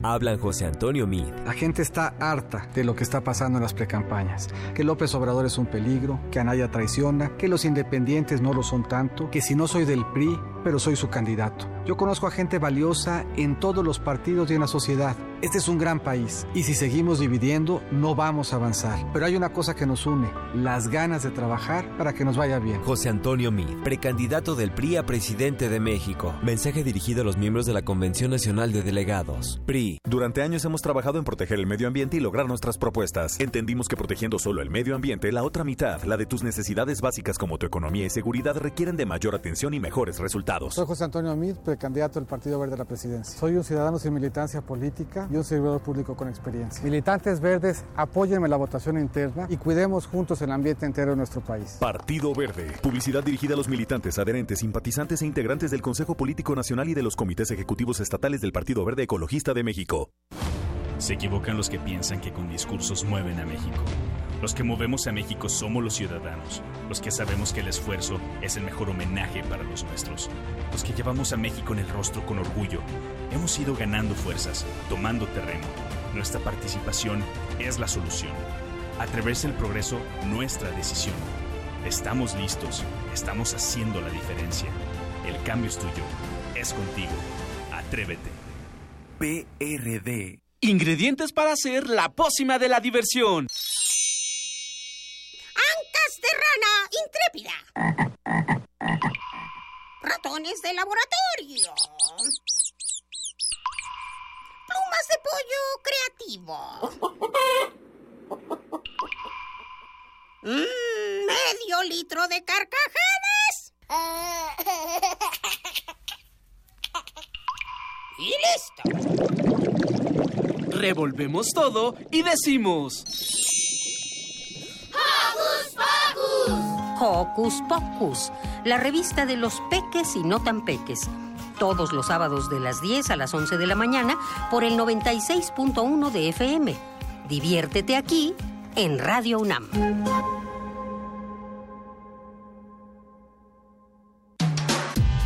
Primer movimiento. Podcast y transmisión en directo en www.radio.unam.mx.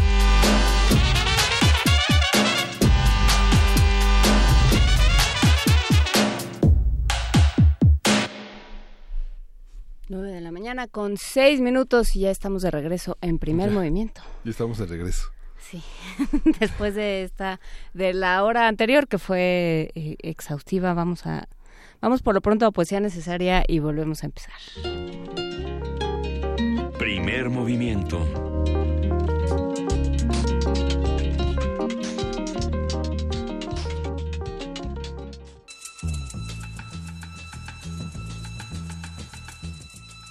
Es hora de poesía necesaria.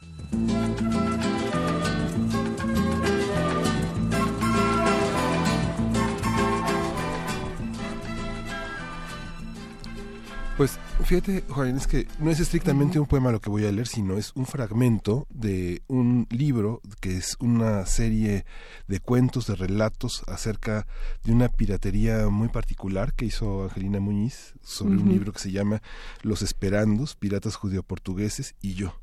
Es un, es, es un libro interesante porque a bordo de la burladora, un pirata, este, una serie de piratas, el narrador es un cocinero kosher que, bueno, este, en sus tiempos libres escribe, en realidad es un escritor y la cocina es un pretexto, relata una batalla, una batalla en el mar en el que la burladora pasa en medio de dos eh, barcos españoles que son atacados por los dos extremos y, los cañonea. Y bueno, después de esa después de esa victoria de saqueo a los eh, a los buques españoles eh, festejan.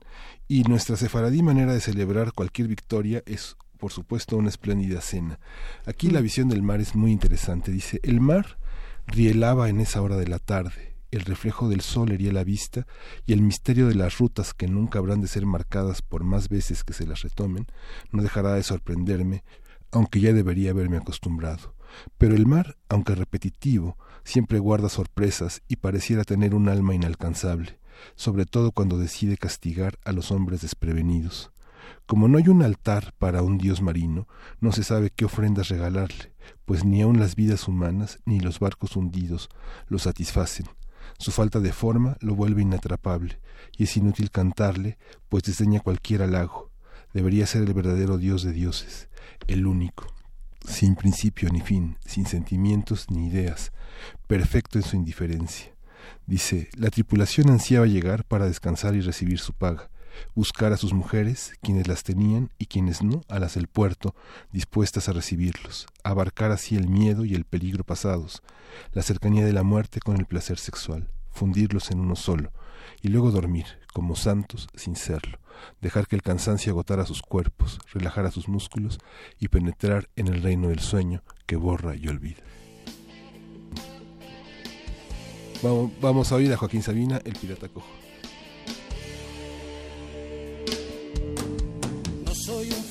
Con la lágrima fácil, de esos que se quejan solo por vicio.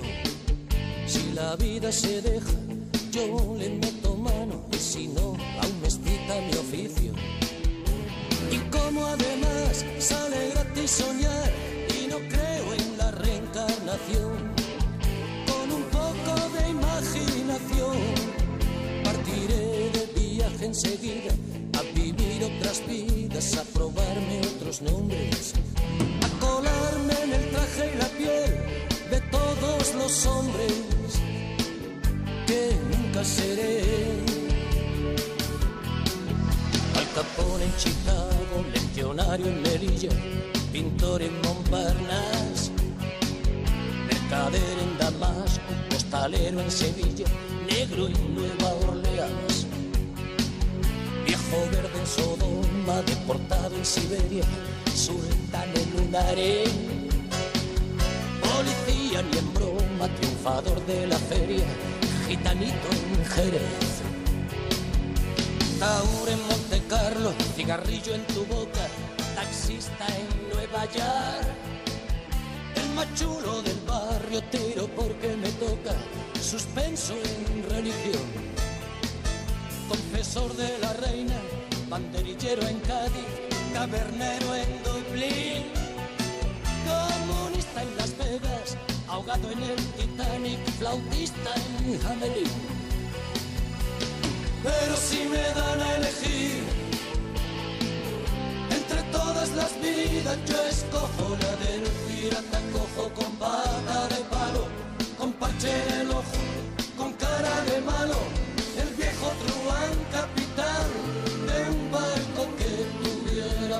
un par de tibias y una calavera. La del pirata cojo con pata de palo, con parche el ojo, con cara de malo, el viejo truán capitán de un barco que tuviera por bandera un par de tibias y una calavera. Villarista tres bandas, insumiso en el cielo, dueño de un cabaret. Arañazo en tu espalda, tenor en Rigoletto, pianista de un burdel. Cosero en La Habana, Casanova en Venecia, anciano en Sangrila. Polizón en tu cama, vocalista de orquesta, mejor tiempo en Le Mans. Cronista de sucesos, detective en apuros, conservado en alcohol. Violador en tus sueños, suicida en el viaducto, guapo en un culebrón. Morfino mano en China, desertor en la guerra, boxeador en Detroit, cazador en la India, marinero en Marsella, fotógrafo en Playboy. Pero si me dan a elegir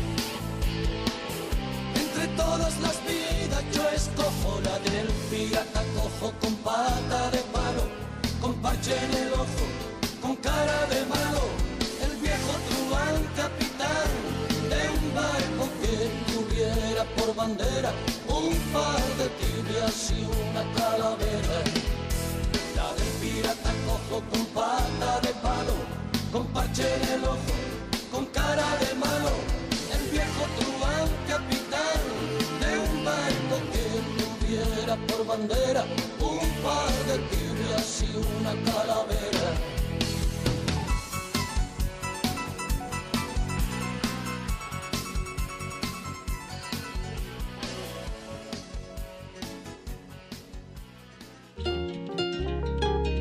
Primer movimiento.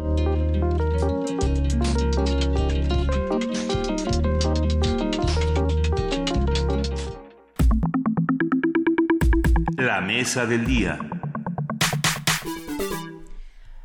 La mesa del día ya está con nosotros como todos los jueves eh, Alberto Betancourt. Nos da muchísimo gusto volverte a ver, Alberto Betancourt. Eh, venimos de una hora eh, exhaustiva, difícil y no se va a poner mucho mejor, ¿verdad? a pesar de que nos da gusto verte, hablar de Odebrecht siempre es un problema. Sí, pero yo quisiera enfocar el tema de Odebrecht, también me da mucho gusto verlos y pues le agradezco a todos los eh, amigos que hacen comunidad con nosotros, que se comunicaron con nosotros a lo largo de esta semana.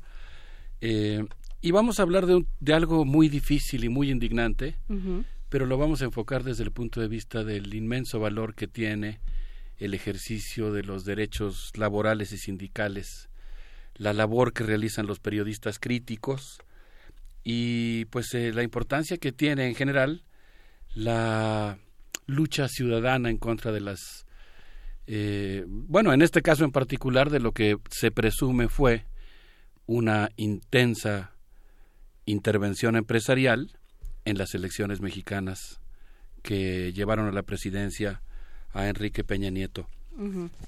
Pues Sonia Braga, la actriz que conmovió y yo diría erotizó a una generación en la, peli- en la película basada en la novela del escritor comunista Jorge Amado, Gabriela Clavo Canela, en donde personificaba a una mulata analfabeta que llegó a trastornar Ileus a sus 66 años, encarnó en Acuarios a una mujer que se niega a vender su departamento frente a las intensas presiones de una inmobiliaria que está dispuesta a hacer lo que sea con tal de correr a la última inquilina del edificio Aquarius para poder desarrollar un resort.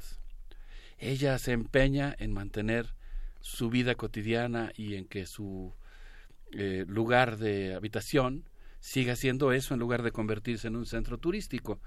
Pero la presión es inmensa, incluso algunos vecinos que se dan por derrotados o que acarician la idea de recibir el dinero de la inmobiliaria, la están presionando para que se vaya. Y la inmobiliaria, no, no cuento el final de la película, pero está dispuesta a hacer prácticamente lo que sea con tal de correrla ahí.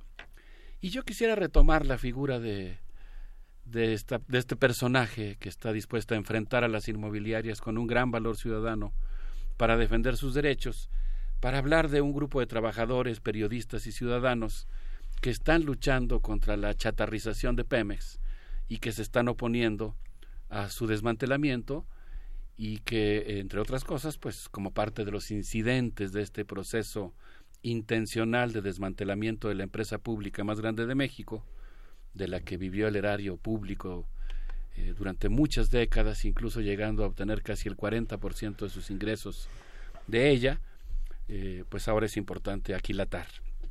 Quisiera comenzar con un ejemplo, si les parece bien, eh, con una idea, la idea de la chatarrización intencional de las refinerías mexicanas, y hablar de un excelente libro que traigo hoy aquí, escrito por la periodista mexicana Ana Lilia Pérez, que se llama Pemex RIP, Vida y Asesinato de la principal empresa mexicana.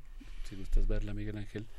Eh, pues es un, es un texto muy interesante, con una gran cantidad de testimonios respecto a lo que la periodista documenta, particularmente pues una eh, intencional chatarrización de la empresa para entregarla a las transnacionales a precio de ganga.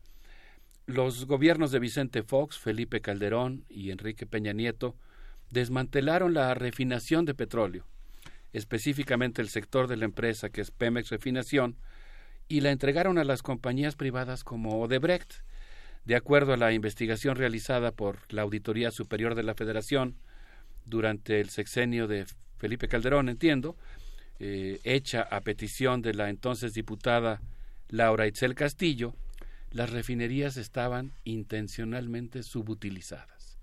Es decir, comenzaron a llegar a la Cámara de Diputados cartas de los trabajadores en las cuales ellos se quejaban de que las plantas estaban paradas a pesar de estar en buen estado y de tener todos los insumos necesarios para trabajar. La diputada Laura Itzel Castillo, hija del ingeniero Alberto Castillo, eh, hizo la gestión para que la Auditoría Superior de la Federación revisara las plantas y descubrió que efectivamente se encontraban intencionalmente subutilizadas, lo cual viola varios preceptos de las normas de la administración pública.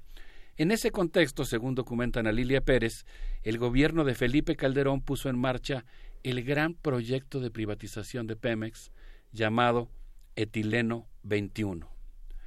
En marzo de 2017, Gilberto Mascareñas declaró ante tribunales que entre 2006 y 2014 la corporación Odebrecht había destinado 3.390 millones de dólares para sobornar a funcionarios en Brasil, el Salvador, Panamá, República Dominicana, Venezuela, Angola y Mozambique, entre otros, y que quien realizaba las operaciones de corrupción, de gestión, vamos a usar el término que se suele utilizar en el lenguaje coloquial, eh, el aceitamiento, digamos, de las concesiones que iba a recibir, además aceitamiento suena muy bien por estar hablando de la industria petrolera, se realizaba a través de una eh, sección de la mitológica y legendaria empresa Odebrecht que se llama División de Operaciones Estructuradas y que es la encargada de haber entregado, supuestamente, según esta declaración, que se dio a conocer por primera vez en marzo de 2017, haber entregado 10 millones y medio de dólares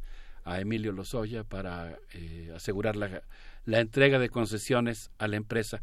Tuve el gusto de hablar con Ana Lilia Pérez, después ya no pudimos, por razones azarosas de la vida concertar eh, o consumar una entrevista que había concertado con ella, pero tuve oportunidad de hablar con ella por teléfono y ella me explicaba algo que me parece muy importante. ella decía que no es solamente el caso de la corrupción en Odebrecht, que incluso podría ser que alguien, no dejaría de ser importante, pero podría ser que alguien fuera a la cárcel por este eventual delito y sin embargo mantenerse el esquema y el modelo de que con corrupción o de manera legal se esté desmantelando la empresa con tal de entregarla a la industria privada.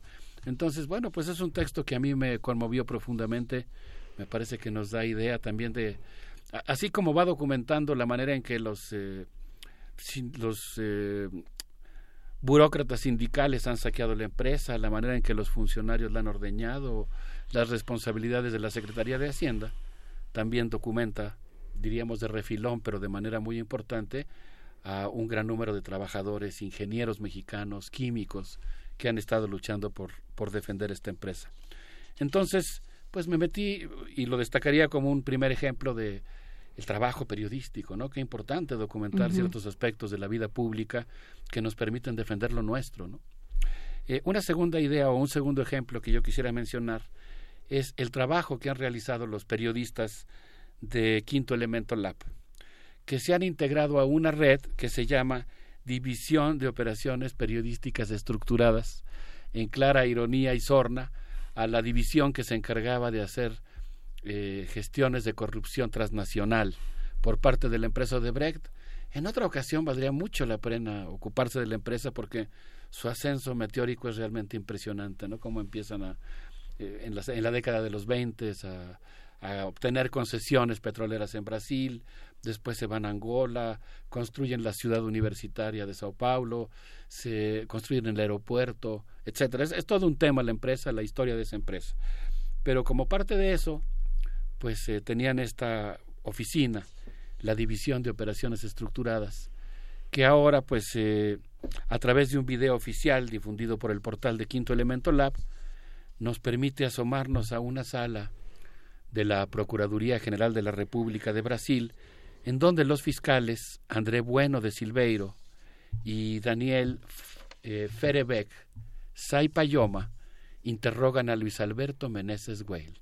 El video de Quinto Elemento Lab, que está disponible en la página en internet, es realmente impresionante. Sale un funcionario vestido de manera sencilla, alguien me decía a lo mejor hasta se vistió así intencionalmente, pero pues tú ves a un hombre de trabajo, digamos, ¿no? un funcionario que eh, se encuentra en una condición difícil, está acusado, está indiciado, está procesado, su caso ya llegó a la Suprema Corte de Justicia de Brasil y él se acoge a lo que se llama delaciones premiadas. Y a través de la difusión de estos videos, mm. pues es como si tú estuvieras asomado en la ventanilla de, en la ventana de Hessel observando al acusado mientras rinde su declaración.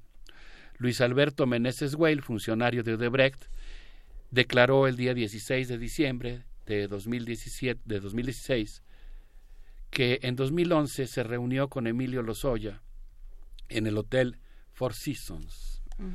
Él dijo, eh, nosotros le pedimos ayuda para gestionar eh, nuestra participación en la refinería que se encuentra en el estado de Hidalgo y él nos recomendó asociarnos con la empresa Tapia Construcciones. Ahora, no lo voy a citar literalmente, pero me voy a pegar al contenido, quizá recortando algunas frases que cuando se pronuncian de manera oral suelen ser más largas o tener fallas de concordancia, pero me voy a pegar básicamente el texto de él. En 2012, Emilio Lozoya, dijo él, eh, ganó espacio en el comité de campaña presidencial de Enrique Peña Nieto, donde se le asignó el diseño de la política exterior. En el primer trimestre de 2012 me planteó que sería muy importante que contribuyéramos con algo por todo el apoyo que él nos había dado desde 2009 y para que él pudiera posicionarse dentro del comité de campaña. Su partido lideraba las encuestas, así que yo decidí invertir y materializar. Él solicitó un reconocimiento de cinco millones de dólares hago una pausa, creo que sobra decir que cuando uno va escuchando estas declaraciones, personalmente emitidas, digo, a través del video, pero cuando él en persona está haciendo estas afirmaciones, pues pasan muchas cosas. Por la cabeza de uno y el estómago de uno, sí. Eh, Luis Alberto Meneses Weil continúa diciendo, consulté con mi jefe y le dije que queríamos una relación más estrecha y más profesional. Con Emilio Lozoya, así lo hicimos Nos reunimos en las inmediaciones de un café, en la pastelería El Globo, en las lomas, y le dijimos que estábamos dispuestos a reconocer sus contribuciones con cuatro millones de dólares. Él estuvo de acuerdo y quedó de pasarme los datos para la transferencia, y así fue. Unos días después de la misma semana nos vimos en mi oficina y él me pasó los datos. Eran cuentas de dentro y de fuera de México. Me dio las cuentas de Latin America Asia Capital y de una empresa llamada Secapan y depositaron el dinero. El 13 de diciembre, eh, perdón, hace un momento dije 16 de diciembre de 2016 y me equivoqué porque entiendo que fue el 13 de diciembre de 2017 esta segunda declaración que realiza Luis Antonio Mameri. Luis Antonio Mameri es ingeniero civil, es ex vicepresidente de Odebrecht para Angola y América Latina, y él suma los testimonios y confiesa haber entregado, fíjense ustedes nada más esta cosa, digo, para la historia del mundo en el que vivimos y de ciertas prácticas empresariales y de negocios, él confiesa haber entregado 800 millones de dólares en sobornos desde 2001 hasta la fecha. Es decir, era el encargado de esta división de operaciones estructuradas. A, mí, bueno, como profesor universitario, como trabajador, pues me cuesta trabajo imaginarme la cifra de 800 millones de dólares que alguien, por decirlo así, metafóricamente disponga de una chequera por ese monto y que ande repartiendo cheques por 26 países en todos los es continentes. para que un director, un, subsecretario, un secretario viva 1600 años con ese dinero, ¿no? es que es el equivalente a un sueldo, digamos, a un ingreso anual, ¿no? Imagínate nada más. Entonces, pues cómo se aceitan los negocios, ¿no? Cómo se van lubricando. Y en esta declaración, eh, él señala que dice lo siguiente, ahora sí lo cito literalmente, nuestra expectativa se confirmó.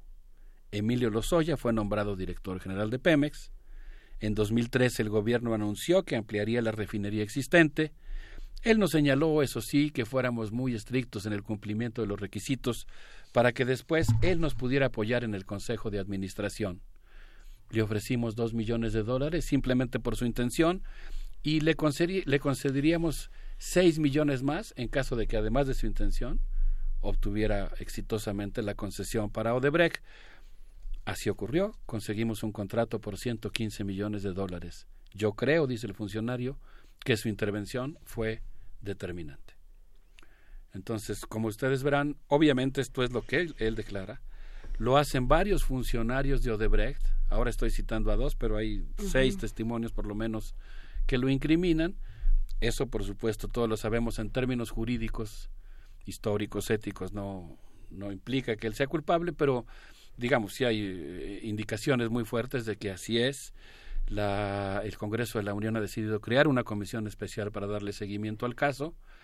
Y por lo pronto pues hay seis eh, varios funcionarios de Odebrecht que además hacen estas delaciones y lo tienen que hacer bajo una cláusula que implica que si llegan a mentir la pena que se les iba a imputar aumentará.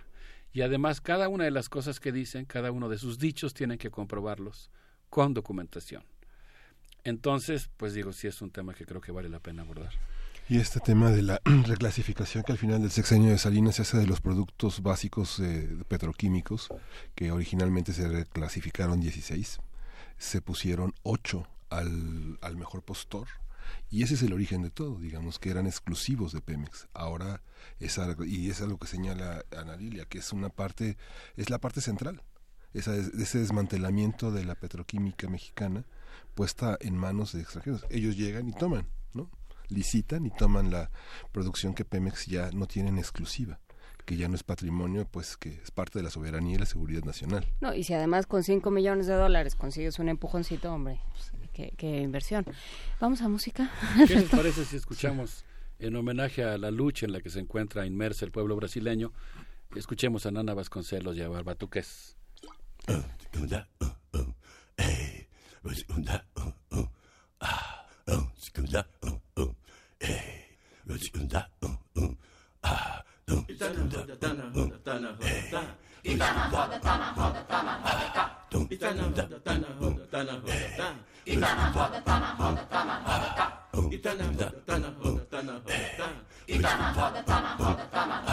Do tudo começou quando o negão entrou na roda e não quis mais sair. Saia! E diz que tudo começou quando o negão entrou na roda e não quis mais sair. Saia! Saia! Patabriu, blá blá bebê, de de de de de do, combinou. Patabriu, blá blá bebê, de de de de de do, combinou. Pegaram o pandeiro, apressaram o samba pro negão sair. Saia! Pegaram o pandeiro, apressaram o samba pro negão sair. Saia! Sambaram e viva vovô. Sambaram viva vovô. Negão não saiu, o samba melhorou E aqui no pedaço a rapazinha cantou Negão não saiu, o samba melhorou E aqui no pedaço a rapazinha cantou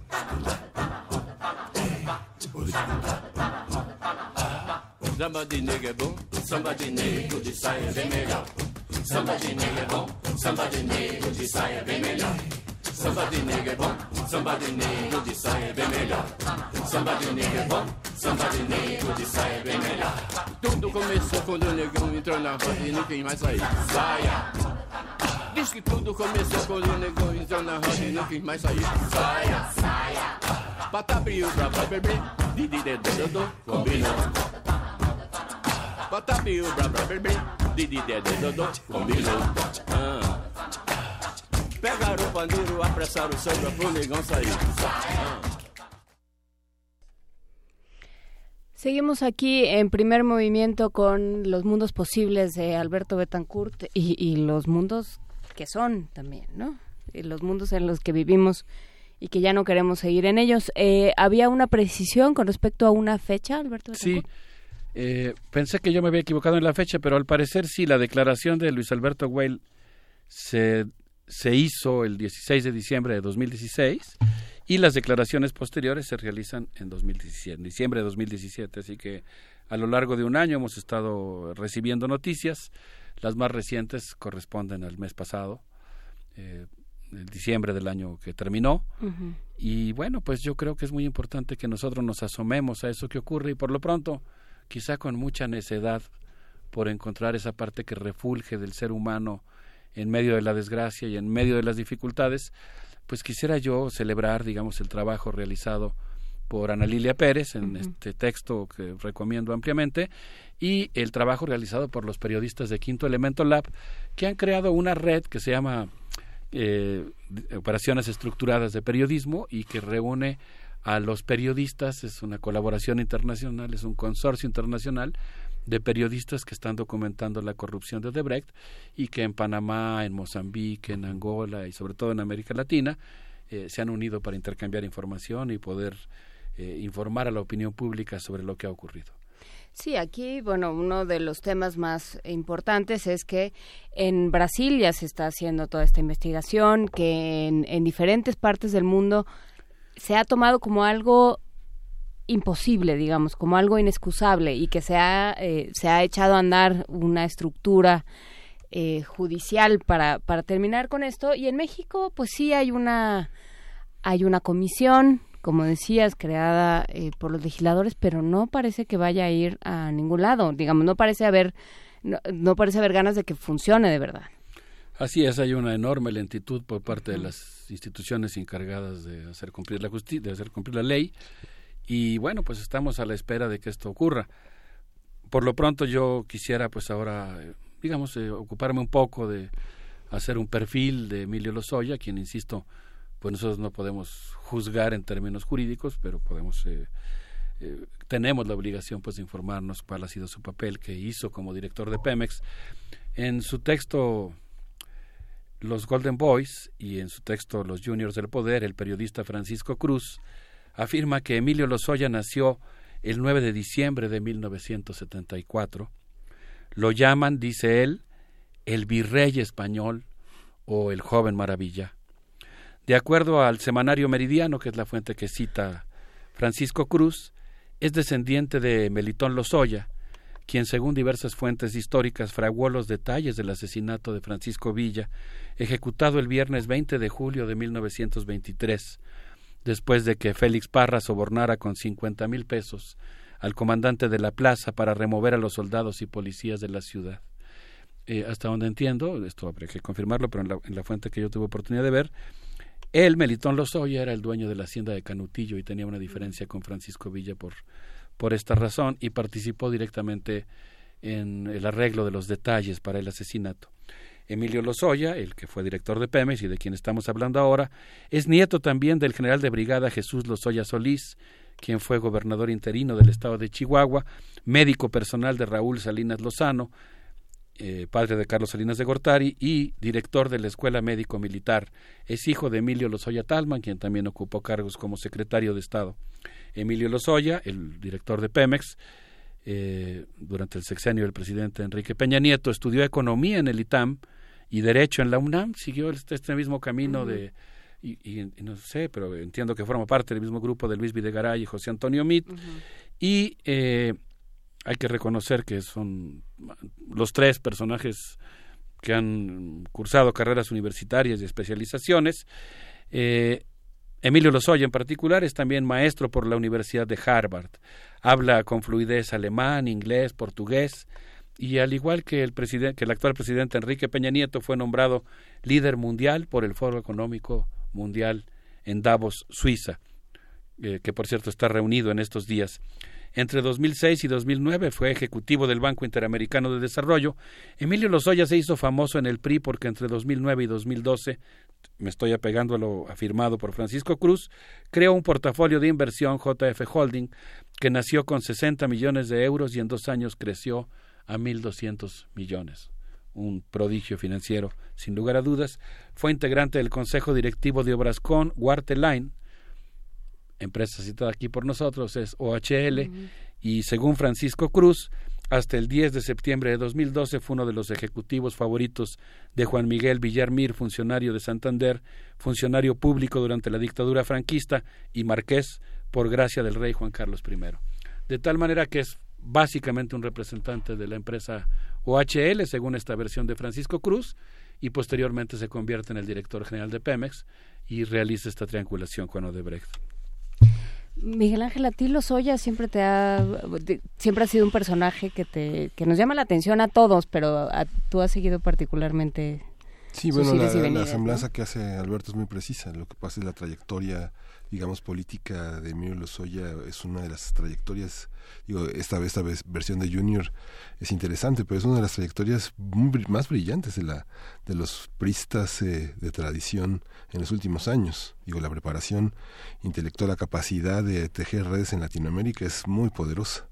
Y este verdadero tropiezo este, en su carrera política pues nubla mucho de las aspiraciones presidenciales. Es una es parte de la es, es parte del futuro gobierno previsto por el PRI para 2024, yo creo que también para 2018. Yo creo que este trance que bien decía Marco Fernández, que no ha habido consecuencias penales, sí hubo una consecuencia este, en la que la manera de cerrar filas en toda la administración federal, aquí no hay conflicto de gobernadores, se le cerró a Odebrecht la posibilidad de participar en cualquier licitación en los gobiernos estatales y federales, incluso municipales.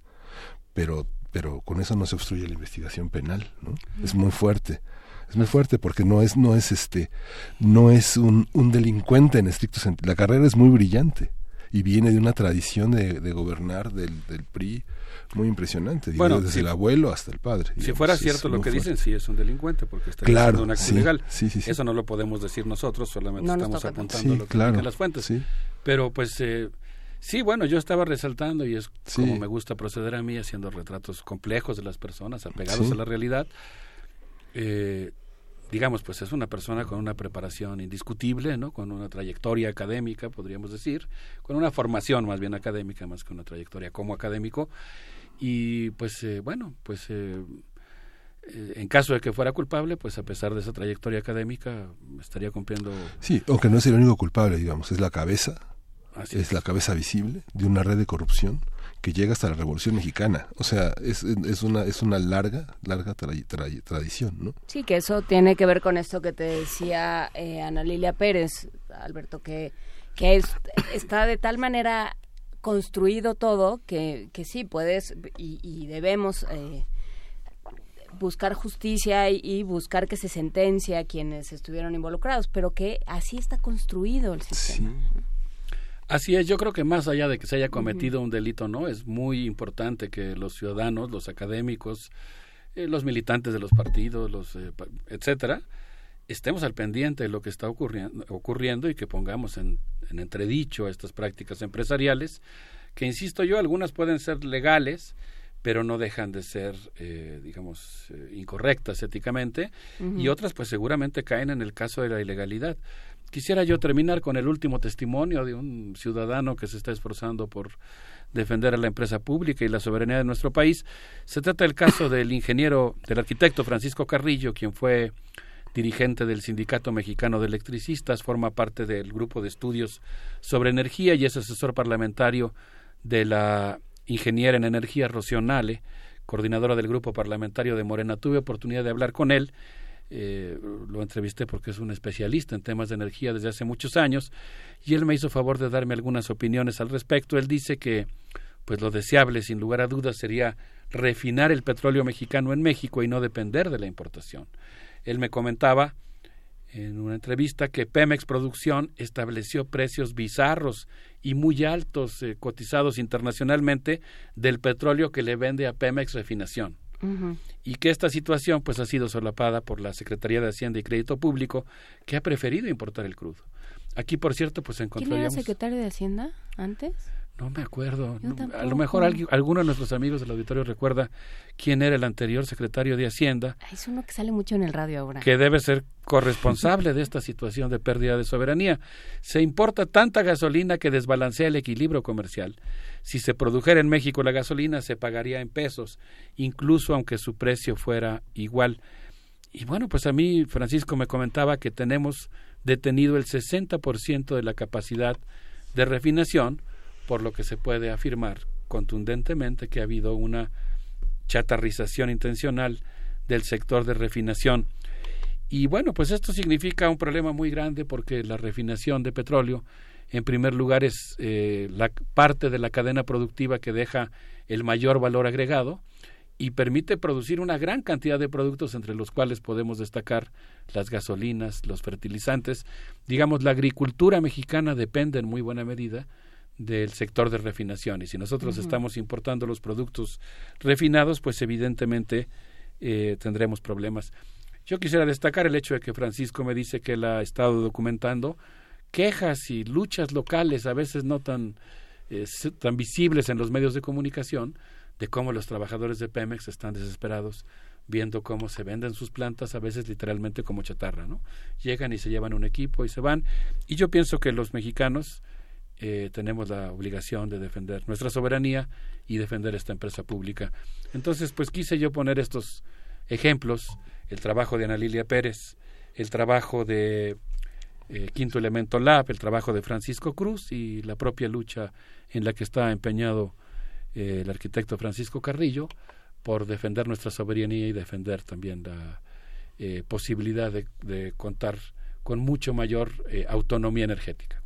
Pues muchísimas gracias, Alberto Betancourt. Lorena Beira habló para preguntar cómo podemos presionar y dar seguimiento a este caso, dónde comunicarse. Bueno, pues eh, Pues yo les recomiendo ampliamente que visiten la página de Quinto Elemento Lab. Eh, Prepárense porque van a encontrar testimonios estrujantes, pero yo creo que es muy importante formar opinión pública. A reserva de que esto es un tema teórico político, yo creo que la manera en la que se va conformando la opinión pública puede tener un enorme peso en el curso de los acontecimientos políticos y yo creo que es algo en lo que tendría que contribuir nuestra universidad, desde luego con el punto de vista personal de cada uno de sus integrantes. No hay un punto de vista de la universidad en muchos temas y es mucho más saludable que más bien haya puntos de vista de los universitarios, pero la universidad pues sí tiene que propiciar esto, este debate y como parte de él pues yo pienso que, que es importante que los ciudadanos estemos informados y sobre todo yo diría convencidos de que las cosas pueden ser de otra manera, porque el pesimismo es el mejor argumento de los cínicos y yo creo que nosotros tenemos por lo tanto que combatirlo. sí, me quedo con eh, una frase que decía Rolando Cordera hace unas semanas que hablábamos con él. México tiene que cambiar y tiene con qué. Entonces, bueno, pues vamos, vamos pensándole. Muchísimas gracias, Alberto Betancourt. Nos escuchamos y nos vemos el próximo jueves. Gracias por esta participación. ¿Qué les parece si nos despedimos con los leones de la Sierra de Hichu? Uy. Nos despedimos. voy y vengo. Como ven, me alejo, pero regreso. Siempre ando buscando un beso. Siempre estoy en el andén del cariño que me den y me doy por bien servido. Saben lo que soy y he sido. Y si no, los pongo al tanto. Juglar de fiesta y quebranto. Punto com. Guapango chido.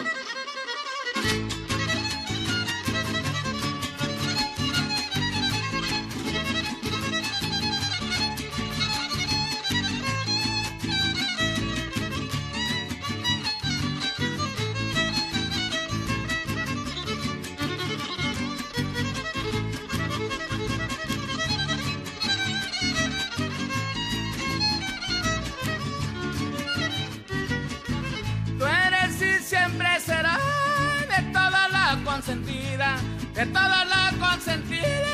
Tú eres y siempre serás. Tú eres y siempre serás de todas la consentida, de todas la consentida. Tú eres y siempre serás. Si ya no me quieres más, mándame quitar la vida. Con eso me pagarás, hermosa prenda querida.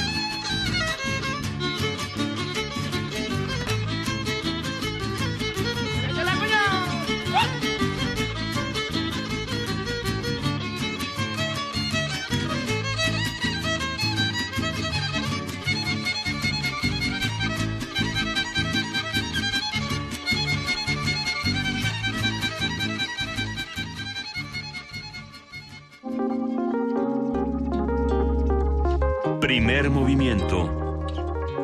Hacemos comunidad.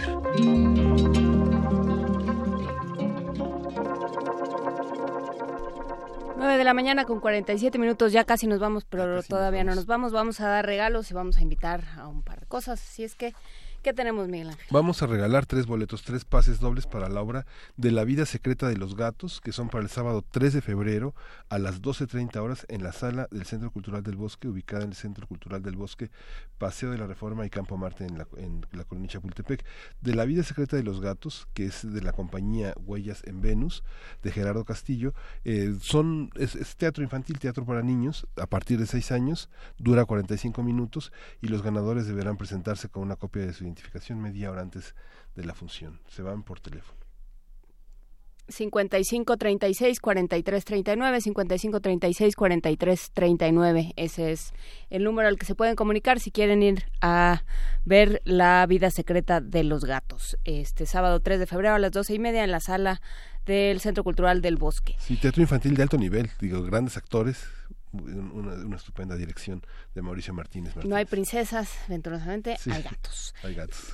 y ya está en la línea Camilo Ayala ¿cómo estás Camilo? hace mucho que no platicábamos ¿Qué tal? ¿Qué tal? Qué gusto, Juan Inés, qué gusto con todos. Cuéntanos, eh, vamos a hablar sobre... Eh, estamos invitando a la conferencia de reminiscencias sobre el futuro del libro, hoy a las 5 en, en eh, la librería Jaime García Terrés de Ciudad Universitaria. Vamos a estar hablando sobre, eh, sobre todo sobre el tiempo, un miedo a la muerte, permanencia, es lo que se ha buscado a lo largo de la historia de lo que es el libro. Ujú. El reloj viene, es una palabra que viene del catalán rel- reloquier, orologier, del latín orologium. Yo cuento horas y el libro también cuenta.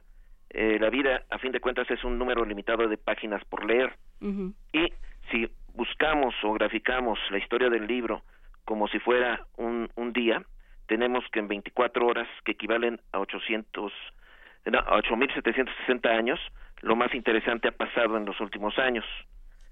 Eh, el libro electrónico en esa en esa imagen del de la eh, del día del libro nace a las 23:43 horas eh, y, y y si concebimos la historia del libro pasando horas podemos incluso ver hacia adelante analizar inferencias sueños previsiones futurar en ese en ese sentido no H.G. Wells imagina la máquina de- en la máquina del tiempo una biblioteca de cubiertas de libros que se deshacen por ejemplo eh, Brian Atney escribió Los superjuguetes durante todo el verano, que dio lugar a la película Inteligencia Artificial, donde hay un niño androide feliz escuchando a su mamá leerle libros. Ray Bradbury imagina en Fahrenheit 451 una persecución sistemática de libros, pero en esa sociedad hay personas que memorizan los contenidos esperando imprimirlos algún día. Entonces, eh, vamos a ver estas, estas cuestiones, eh, analizar eh, qué se ha futurado en ese sentido, y hemos llegado, digamos, a, a, concebir el libro virtual, desarrollando formas hacia la inmaterialidad, y el libro responsivo, desarrollando el contenido hacia la pérdida de marcas, de firmas, de páginas, en una trama que continúa al infinito.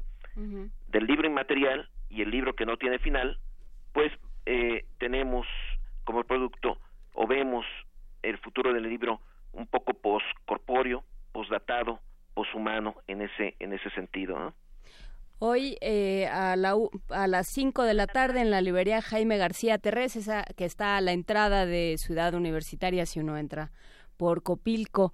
Eh, y bueno, en los libros, en los libros está todo, eso es un poco la idea, ¿no? Los libros tienen un carácter subversivo porque eh, tenemos la tradición dicta que quien tenga acceso a los libros tiene acceso a todo.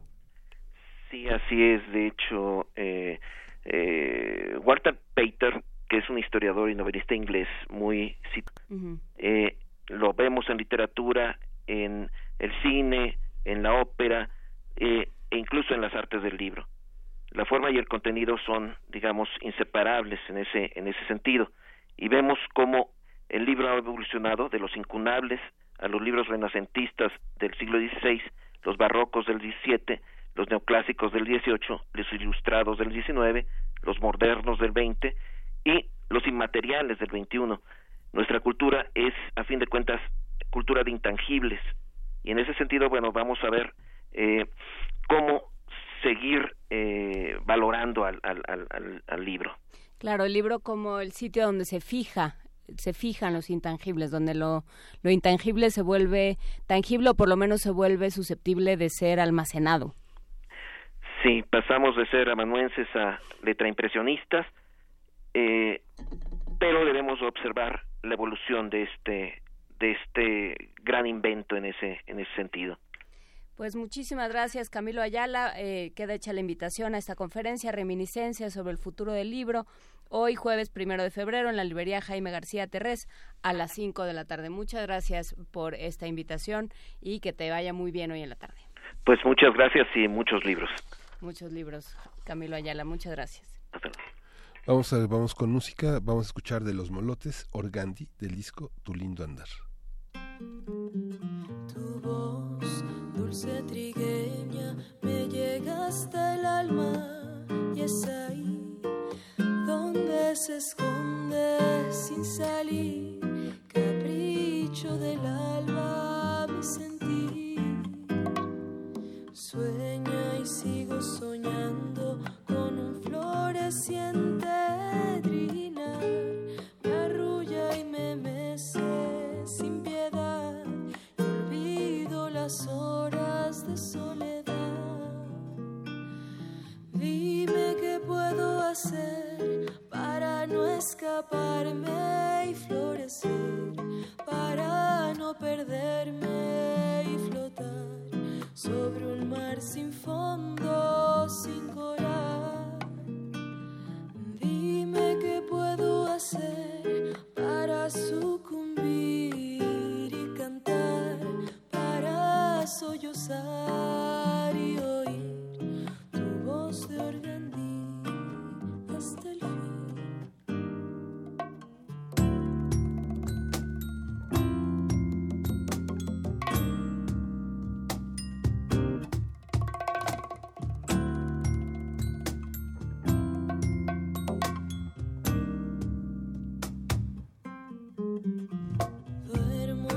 y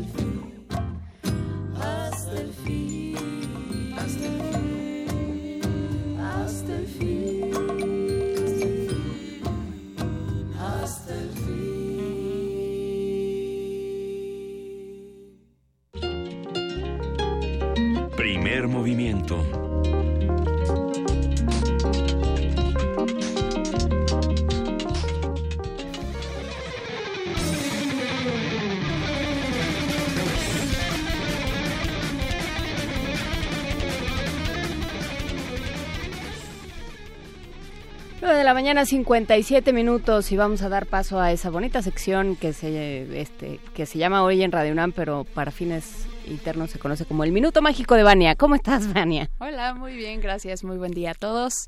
Hoy en Radio UNAM, a través del 96.1 de FM, quédense con Calme Cali a las 10 de la mañana todos los jueves, recuérdenlo. Eh, hoy tenemos la segunda parte de una entrevista que hicimos a Iris Pérez y Martín Matías de la Universidad de Ciencias y Artes allá en Chiapas. Recuerden que en noviembre nos fuimos de viaje eh, para allá al coloquio eh, sobre defensa del patrimonio del territorio, patrimonio biocultural y turismo alternativo. Y bueno, todo esto fue gracias a la red sobre patrimonio biocultural del CONACIT. Eh, quédense con Calmecali, 10 de la mañana y por la noche resistencia modulada a las 8. Ellos eh, esta semana están hablando sobre el regreso a clases. Tienen secciones muy interesantes, conversaciones muy interesantes. Recuperan, por supuesto, una parte...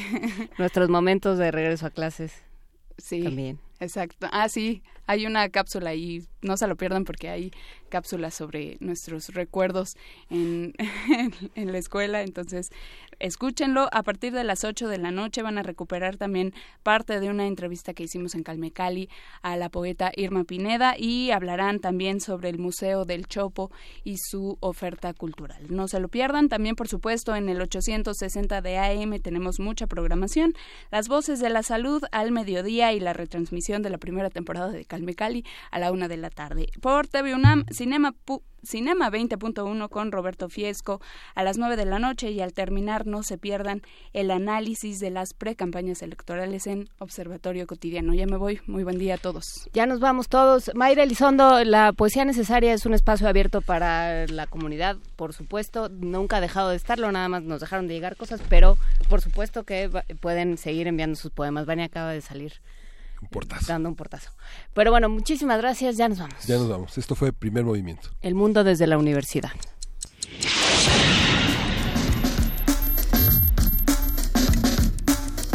Radio UNAM presentó Primer Movimiento.